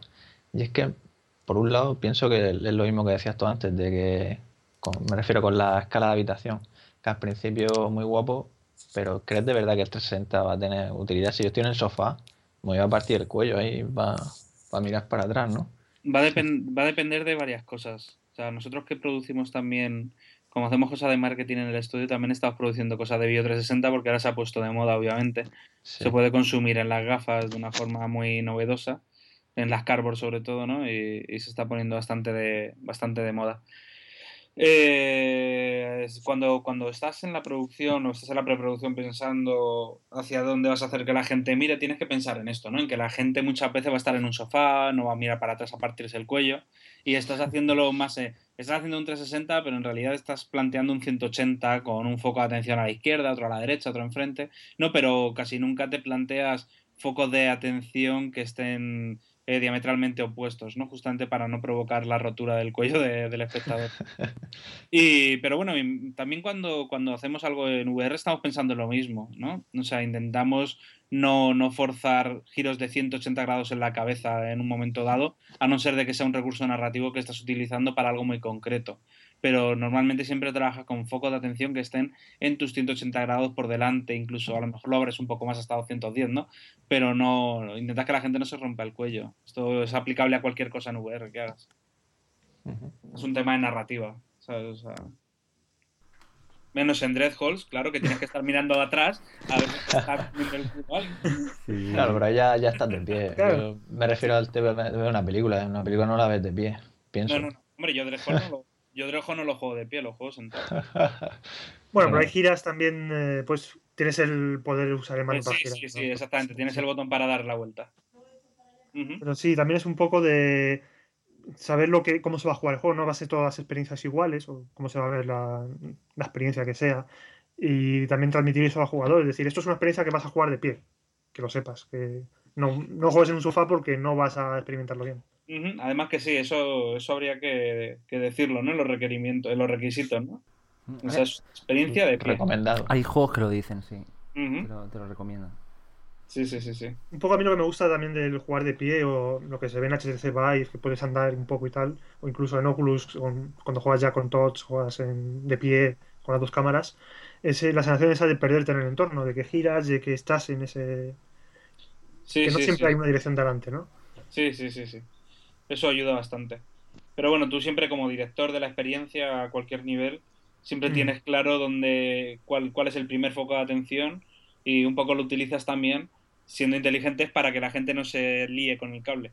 Sí, sí. Porque, porque si la experiencia es narrativa y, y no es al libre albedrío, como puede ser, por ejemplo, la de la de Ballet Train, que todos acabábamos con el cable dando vueltas alrededor, ¿no? Mm. Pero, pero una experiencia algo más narrativa sí que tienes que tener en cuenta los giros, ¿no? De la gente.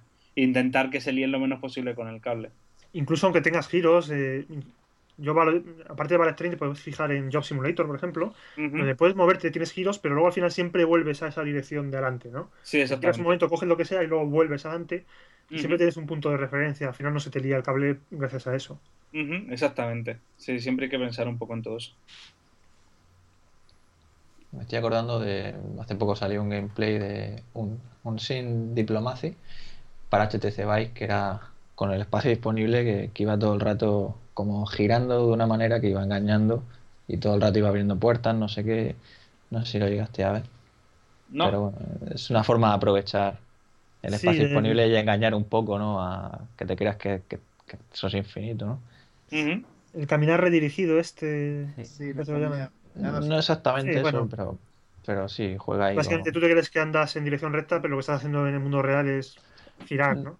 No, en este caso era, pues eso, una habitación, tenías que ir abriendo, era en plan, es una especie de agente y vas, te metes por un conducto, apareces en otro sitio y mm. bueno, y vas girando ahí. Sí, al final yo creo que, que jugándolo pues supongo que te engañará también un poco. Yo lo vi un poco y pensé, uff, qué esfuerzo más grande que hacer para El esfuerzo y tiene que estar muy medido. En cuanto que te vengan zombies, empiezas a correr para todos lados y no, no funciona. Ostras, ostras.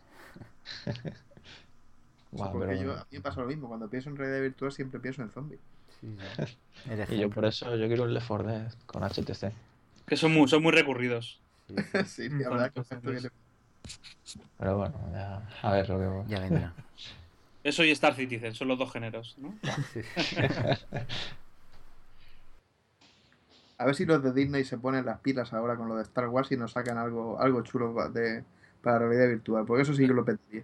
Nosotros, el- nosotros lo hemos intentado vender porque teníamos ya lo que os he dicho desarrollado y al, y al final no lo hemos conseguido y, y lo vamos a liberar como un fan, fan art.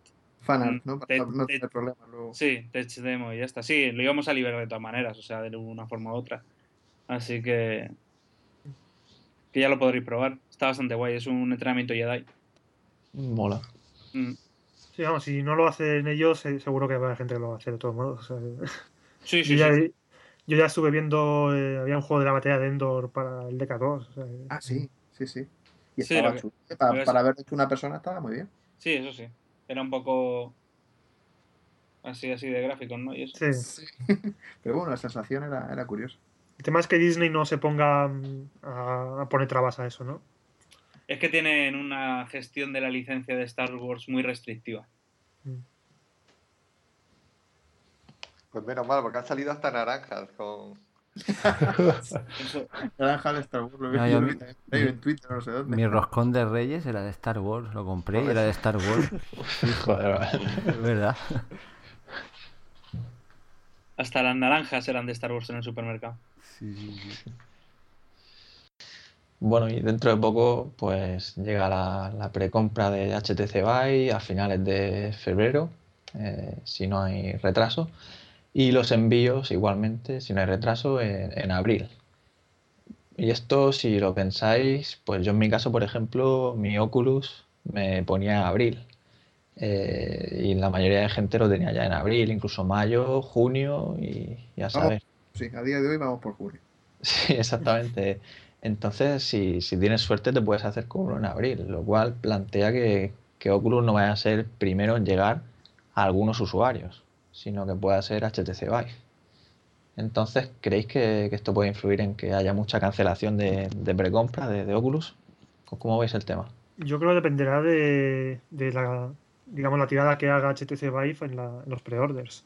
Porque si la tirada es, es más o menos similar a la que hace Oculus, pues al final no, te- no lo tendrás en abril, ¿no? Lo tendrás en julio. Eh, si tiene una tirada muy superior, entonces sí, podría darse ese caso. Es que es HTC, ¿no? Lo que hablabais, ¿no? HTC lleva fabricando pues, mucho tiempo, ¿no? Tiene experiencia de, de lanzar productos, quiero decir. Sí, bueno, también Gear VR es Samsung y a- a- cuesta encontrarlos, ¿no? Eso es verdad. Bueno, y estaban ahí medio ocultos. No, los tiene escondidos en el corte inglés. Robiano, ya podéis comprarlo. Sí, sí, menuda tela. Yo creo que también va a depender del precio que tengan al final, ¿no? Si el precio es un precio más o menos que está bien, puede ser gente de, de Oculus que se, se lance un poco por, la- por el HTC, ¿no? Sí, a medida que se vayan dilatando los, esos, los plazos de entrega y tal, si al final resulta que haces la precompra de HTC y lo recibes antes, pues sí que puede haber mucha gente que, que cambie uno por otro perfectamente. Eso ya tienen, tienen que jugar también ellos. Eso era ansia viva ya. Sí, sí, Necesito un, un HMD ya. en vena. Yo no sé hasta qué punto, porque la gente que haya decidido que no va a comprar el Oculus o que lo esté dudando a este precio, cuando vea HTC que probablemente vaya a tener un precio superior, ¿no? Porque vendrá con todo incluido, psicológicamente eso también te, te va a impactar, ¿no? Es decir, oye, no me he comprado esto por 600, voy a comprarme esto por 800 o 900 o lo que sea. Pero lleva ya no los mandos, lo tiene ya Sí, pero el tema de la cantidad, el número también importa, yo creo. Sí, sí, de, Sí. de acuerdo. Pues sí, y la cantidad de contenido que salga, o sea, ya sabemos que con Oculus van a salir ciertos contenidos, ciertos juegos que ya están confirmados. En HTC la mayoría de esos contenidos no están confirmados, que a lo mejor saldrán, pero no se sabe. O sea, no sé. O sea, al final también la gente mirará mucho eso. Por eso también creo que, que la pelea no va a estar entre Oculus y HTC, sinceramente. Creo que HTC va a estar ahí para la gente de gran poder adquisitivo y para, y para grandes fieles y frikis de Valve. Pero, pero las gafas de realidad virtual para PC que se van a llevar la palma van a ser Oculus, están haciendo buena curación de contenidos, la plataforma de Oculus tiene muy buena pinta y, y van, a, van a ofrecer una, una buena experiencia desde el principio. Y HTC todavía están, van a pasos muy rápidos, pero falta por demostrar que ellos pueden ofrecer algo similar todavía. También hay un punto que yo lo vi comentado en un sitio y me pareció relevante, ¿no? Y es que Oculus depende exclusivamente de que la realidad virtual triunfe. Es decir, Oculus es realidad virtual. Eh, para HTC o para Valve la realidad virtual es un proyecto secundario, ¿no? Incluso para Sony. Es decir, si no funciona, pues ya está. Se, se deja ahí ya está, no hay que darle soporte. Para Oculus no es así, entonces, bueno, es un punto también a tener en cuenta. Mm, Sí, yo lo había visto también y tienes razón, que es una puntualización importante, que ellos viven de la RV y, y- y quieren centrarse exclusivamente en eso y, y- y, vamos, su vida depende de ello, entre comillas. Hombre, los puede contratar Facebook ahora a, a mejorar el blog, no sé. Sí, hay, hay John Karma que mejora el motor. Motor de búsqueda, no sé. Sí, es importante. Vale. ¿Y qué recomendáis a los robianos, a los que nos escuchan y que no tienen claro qué hacer? ¿Qué les diríais vosotros de cara a, pues esto, a, esta llegada de, de la realidad virtual comercial? Compraros los dos. Comprarlo Que, todo. se- que se han, po- que, se han, que se han podido esperar que esperen a que salgan los cascos a la venta y las impresiones de los primeros. Que si tienen dinero se compren el que por el que quieran apostar.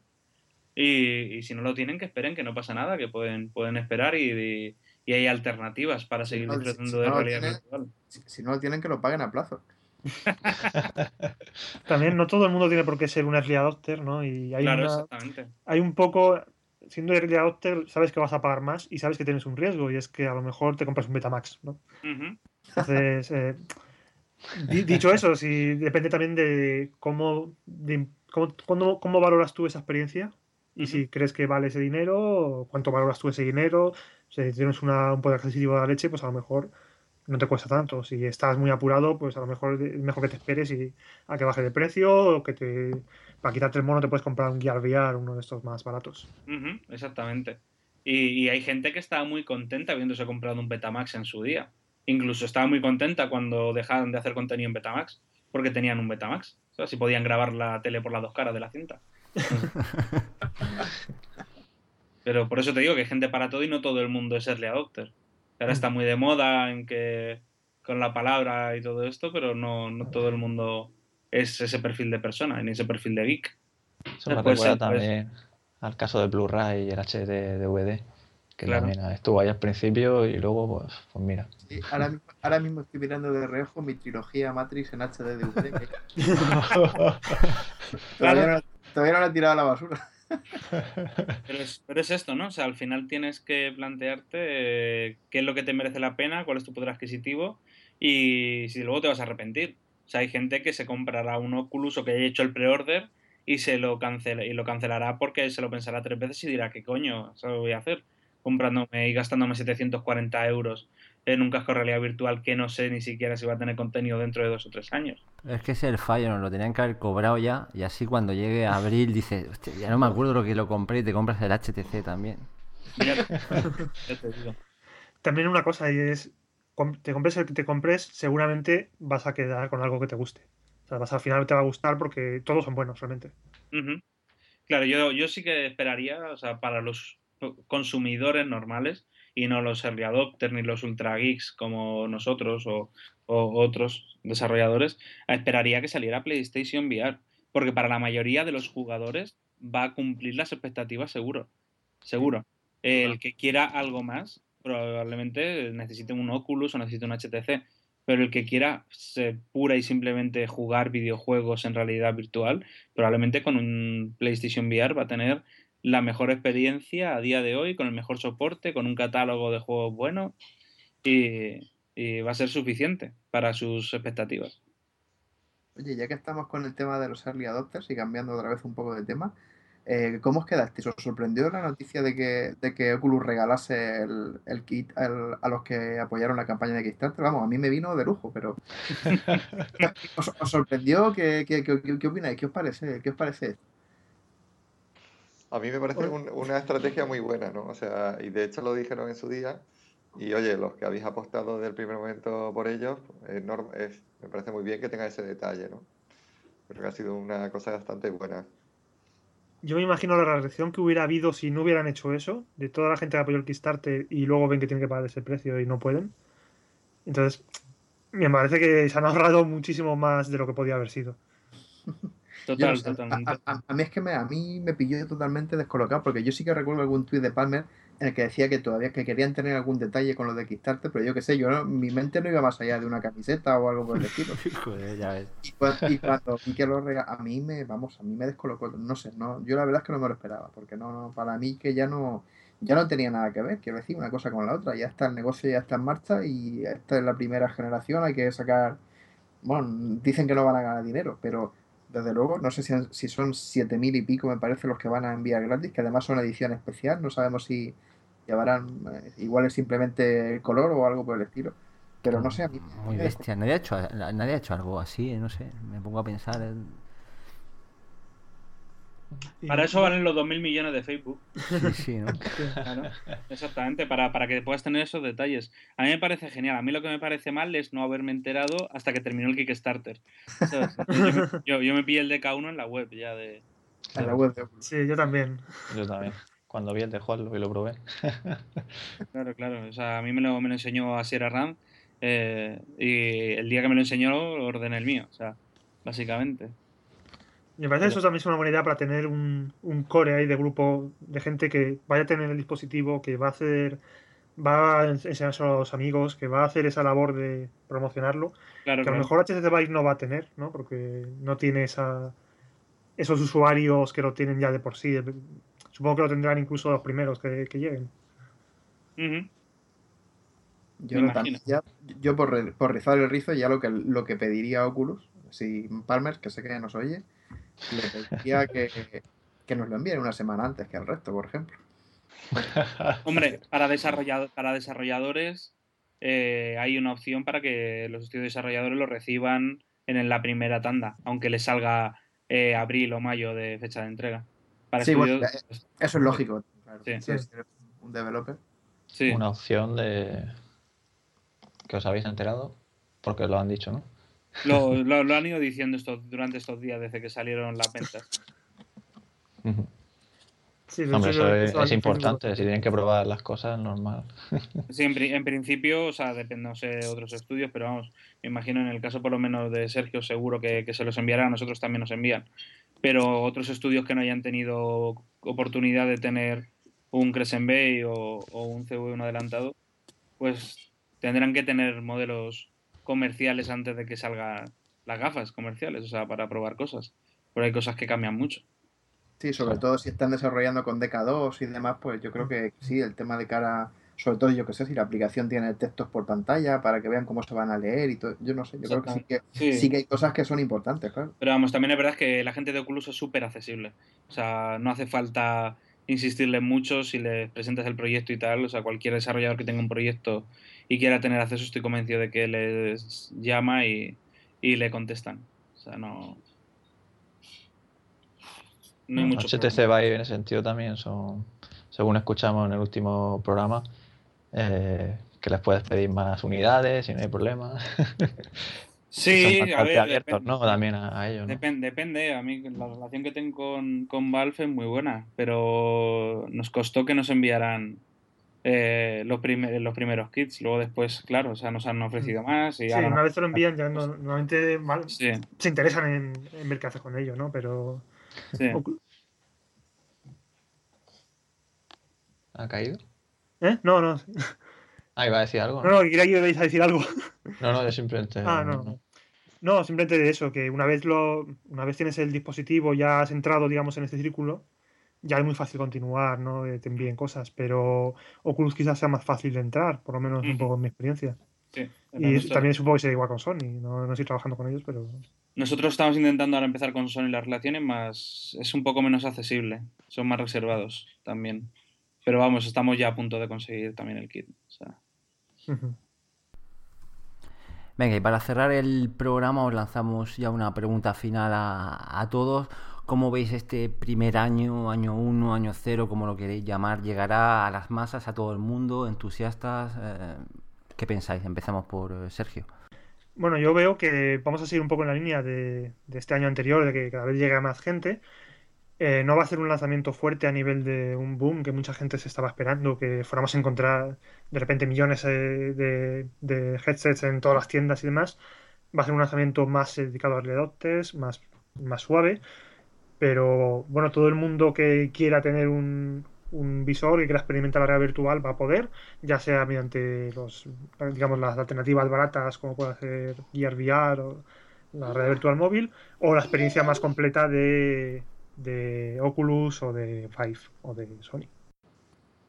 Yo destacaría sobre todo que por primera vez, desde hace, por primera vez digamos, eh, la realidad va a estar accesible a todo el mundo. O sea, cualquiera que quiera comprarse un dispositivo lo va a poder comprar, cosa que ahora mismo no se puede hacer. ¿no? Yo destacaría quizás eso que este año va a ser importante por eso. Yo también voy un poco por esa línea. Eh, la realidad virtual en 2016 no es para todo el mundo, pero todo el mundo puede optar a ella si tiene el dinero y las ganas de, de ser early adopter con la tecnología y de, y de ser un poco de los primeros consumidores de, de, esta nueva era de, la realidad virtual. Pero no es una tecnología barata, no es una tecnología accesible a las masas, es una tecnología que está en el primer año de vida y, que va a deparar un montón de cambios y de cosas a lo largo de, esta primera generación de dispositivos que no cualquier consumidor normal podría llegar a aceptar. Por lo tanto, eh, vamos a ir poco a poco en lo que decía Sergio, esta línea ascendente de, de casco. Yo tengo en mente que dispositivo de gama alta, bien sea consola de esto, va a haber entre 300 y 500 mil este, este año, siendo muy, muy optimista. No, no sé si llegaremos a esa cifra, pero la que me gustaría. Y, bueno, o sea, también sé que no va a haber un modelo de gafa de realidad virtual por año, o sea, que la gente esté tranquila y, y, vaya viendo a su, en su entorno quién tiene un casco de realidad virtual para poder experimentar, porque realmente eh, la diferencia aquí no es la tecnología, es el contenido y según vaya apareciendo contenido alucinante, la gente verá, verá que ha llegado el momento de hacerse con esa tecnología. Yo más o menos en la misma línea que habéis comentado, ¿no? que, que efectivamente parecía hace un tiempo que esto iba a ser la gran explosión de la realidad virtual para las masas, todo el mundo, un visor por 300 euros vamos, ni de coña, evidentemente, va, a estar bastante más restringido, pero sí que pienso que ahora se va a dar a conocer mucho más que, mucho más que antes. Mucha gente lo va, lo va a probar porque todos van a tener el típico amigo que se lo compra, que tiene un PC con una super tarjeta gráfica y no va a ser lo mismo que han visto con el decador. Va a ser una experiencia que realmente va a dejar a la gente con la boca abierta y va a hacer que, se empiece un poco a, cambiar el chip y la gente entienda que realmente estamos ante, ante un renacimiento de, tanto de lo que son, bueno, concretamente hablando de los videojuegos, o sea, un renacimiento total, una reinvención del, videojuego, porque partimos de, algo totalmente nuevo que hace unos años ni, ni, se nos pasaba por la cabeza. Y bueno, ya aparte, pues otros temas de las aplicaciones comercial que pueda tener, pero vamos, centrándose en los videojuegos, va a hacer que tanto la gente como las compañías mm, inventen cosas nuevas y salgamos un poco ya de, de, la saga de, de, repetir y repetir, que yo creo que muchos estamos ya cansados de Call of Duty 5, 6, 7, 8, 9. No, no. Llega el momento de parar, hacer algo nuevo, otra mecánica de juego totalmente distinta, más inmersiva y aprovechar las posibilidades que, que ofrece este medio. Que, que, hay mucha gente que estamos ya aburridos de, darle vueltas de tuerca a lo mismo y, y, y ya era hora de que, de que llegara un soplo de aire fresco como este. Pues sí, totalmente de acuerdo. Yo creo que es una tecnología que atrapa y, que ahora, dentro de poco, igual que en su día cuando íbamos al corte inglés a ver esa sala de, Dolby Surround, escucharlos, ahora podemos probar esto sin tener que ir a, ferias en muy poco tiempo. Tenemos ahí Project Morpheus, PlayStation VR y la gente, la gente ya se va a enganchar. Sí, sí, yo, yo igual. Va ir, bueno, pensaba, la verdad es que por eso me llevé el chasco con el precio y estuve un poquillo jodidillo, ¿no? Por la tarde, porque por eso no, porque pensaba que esto iba a ser el pelotazo ya de los primeros meses, pero es verdad que tardará algo más, pero al final estoy convencido de que llegará, porque cuando pruebas experiencias de ese, de ese nivel, ¿no? O sea, de Oculus, de HTC y de PlayStation VR, pues te convence y le ves posibilidades y, quieren más. Entonces, como decís, al final de, los amigos o de tal, se irá pasando, se irá transmitiendo, cada vez se conocerá más y quien pueda pues ir ahorrando y, o se lo pillará en el momento o a plazos, como decís. también eso que comentáis los amigos es, es, interesante porque no todo el mundo tiene que poder permitirse la realidad virtual para poder eh, disfrutar de la realidad virtual, ¿no? Si tienes amigos Ah, y hay Claro. oportunidades para probarlo, pues vas a disfrutarlo, vas a ver lo que es y a lo mejor no lo tienes en tu casa, pero vas a poder disfrutarlo. Y cuando Y- eso baje de precio, pues un converso más, ¿no? Y no solo será solitaria. Acordaros que en PlayStation VR hay juegos que están pensados para jugar otras personas en, en el monitor, ¿no? Y compartir ahí la experiencia, ¿no? Lógicamente no es lo mismo, pero Ahí la gente se, pe- se peleará por ser el que se pone el casco. sí, Bueno, ya viste sí. cómo estaba en la Madrid Game Week con lo de Sony, que había unas colas allí tremendas para probar el casco. ¿no? Claro, es que está- estaba muy chulo. La experiencia de London Haze está, estaba muy bien. Punto final en este Robcast. Yo creo que tenéis aquí opiniones para un buen rato. Y nada, Robianos, espero que os haya gustado. Y, y nada, vamos a darle las gracias a estos pedazos de invitados de lujo que hemos tenido y que ha sido un placer compartir con todos. Muchas gracias, Roberto. Gracias a vosotros, chicos, encantado y espero hablar con vosotros muy pronto. Muchas gracias también, Juan. Un placer, un saludo a todos los robianos. Como siempre, encantado de estar aquí discutiendo sobre red virtual. Y también, Sergio, gracias por asistir una vez más. Muchas gracias a vosotros por invitarme y bueno, como siempre, un placer. Pues gracias a todos, Robianos. Es un verdadero privilegio contar con, con estos invitados y, y con todos vosotros que nos estáis escuchando. Así que hasta la próxima. Muy bien, por mi parte, dar las gracias también a, a los invitados y a vosotros por escucharnos como siempre y espero que, que sigáis con nosotros en este año que sin duda promete, porque es el año, el año uno de, la realidad virtual comercial. Y nada, muchas gracias y hasta la próxima.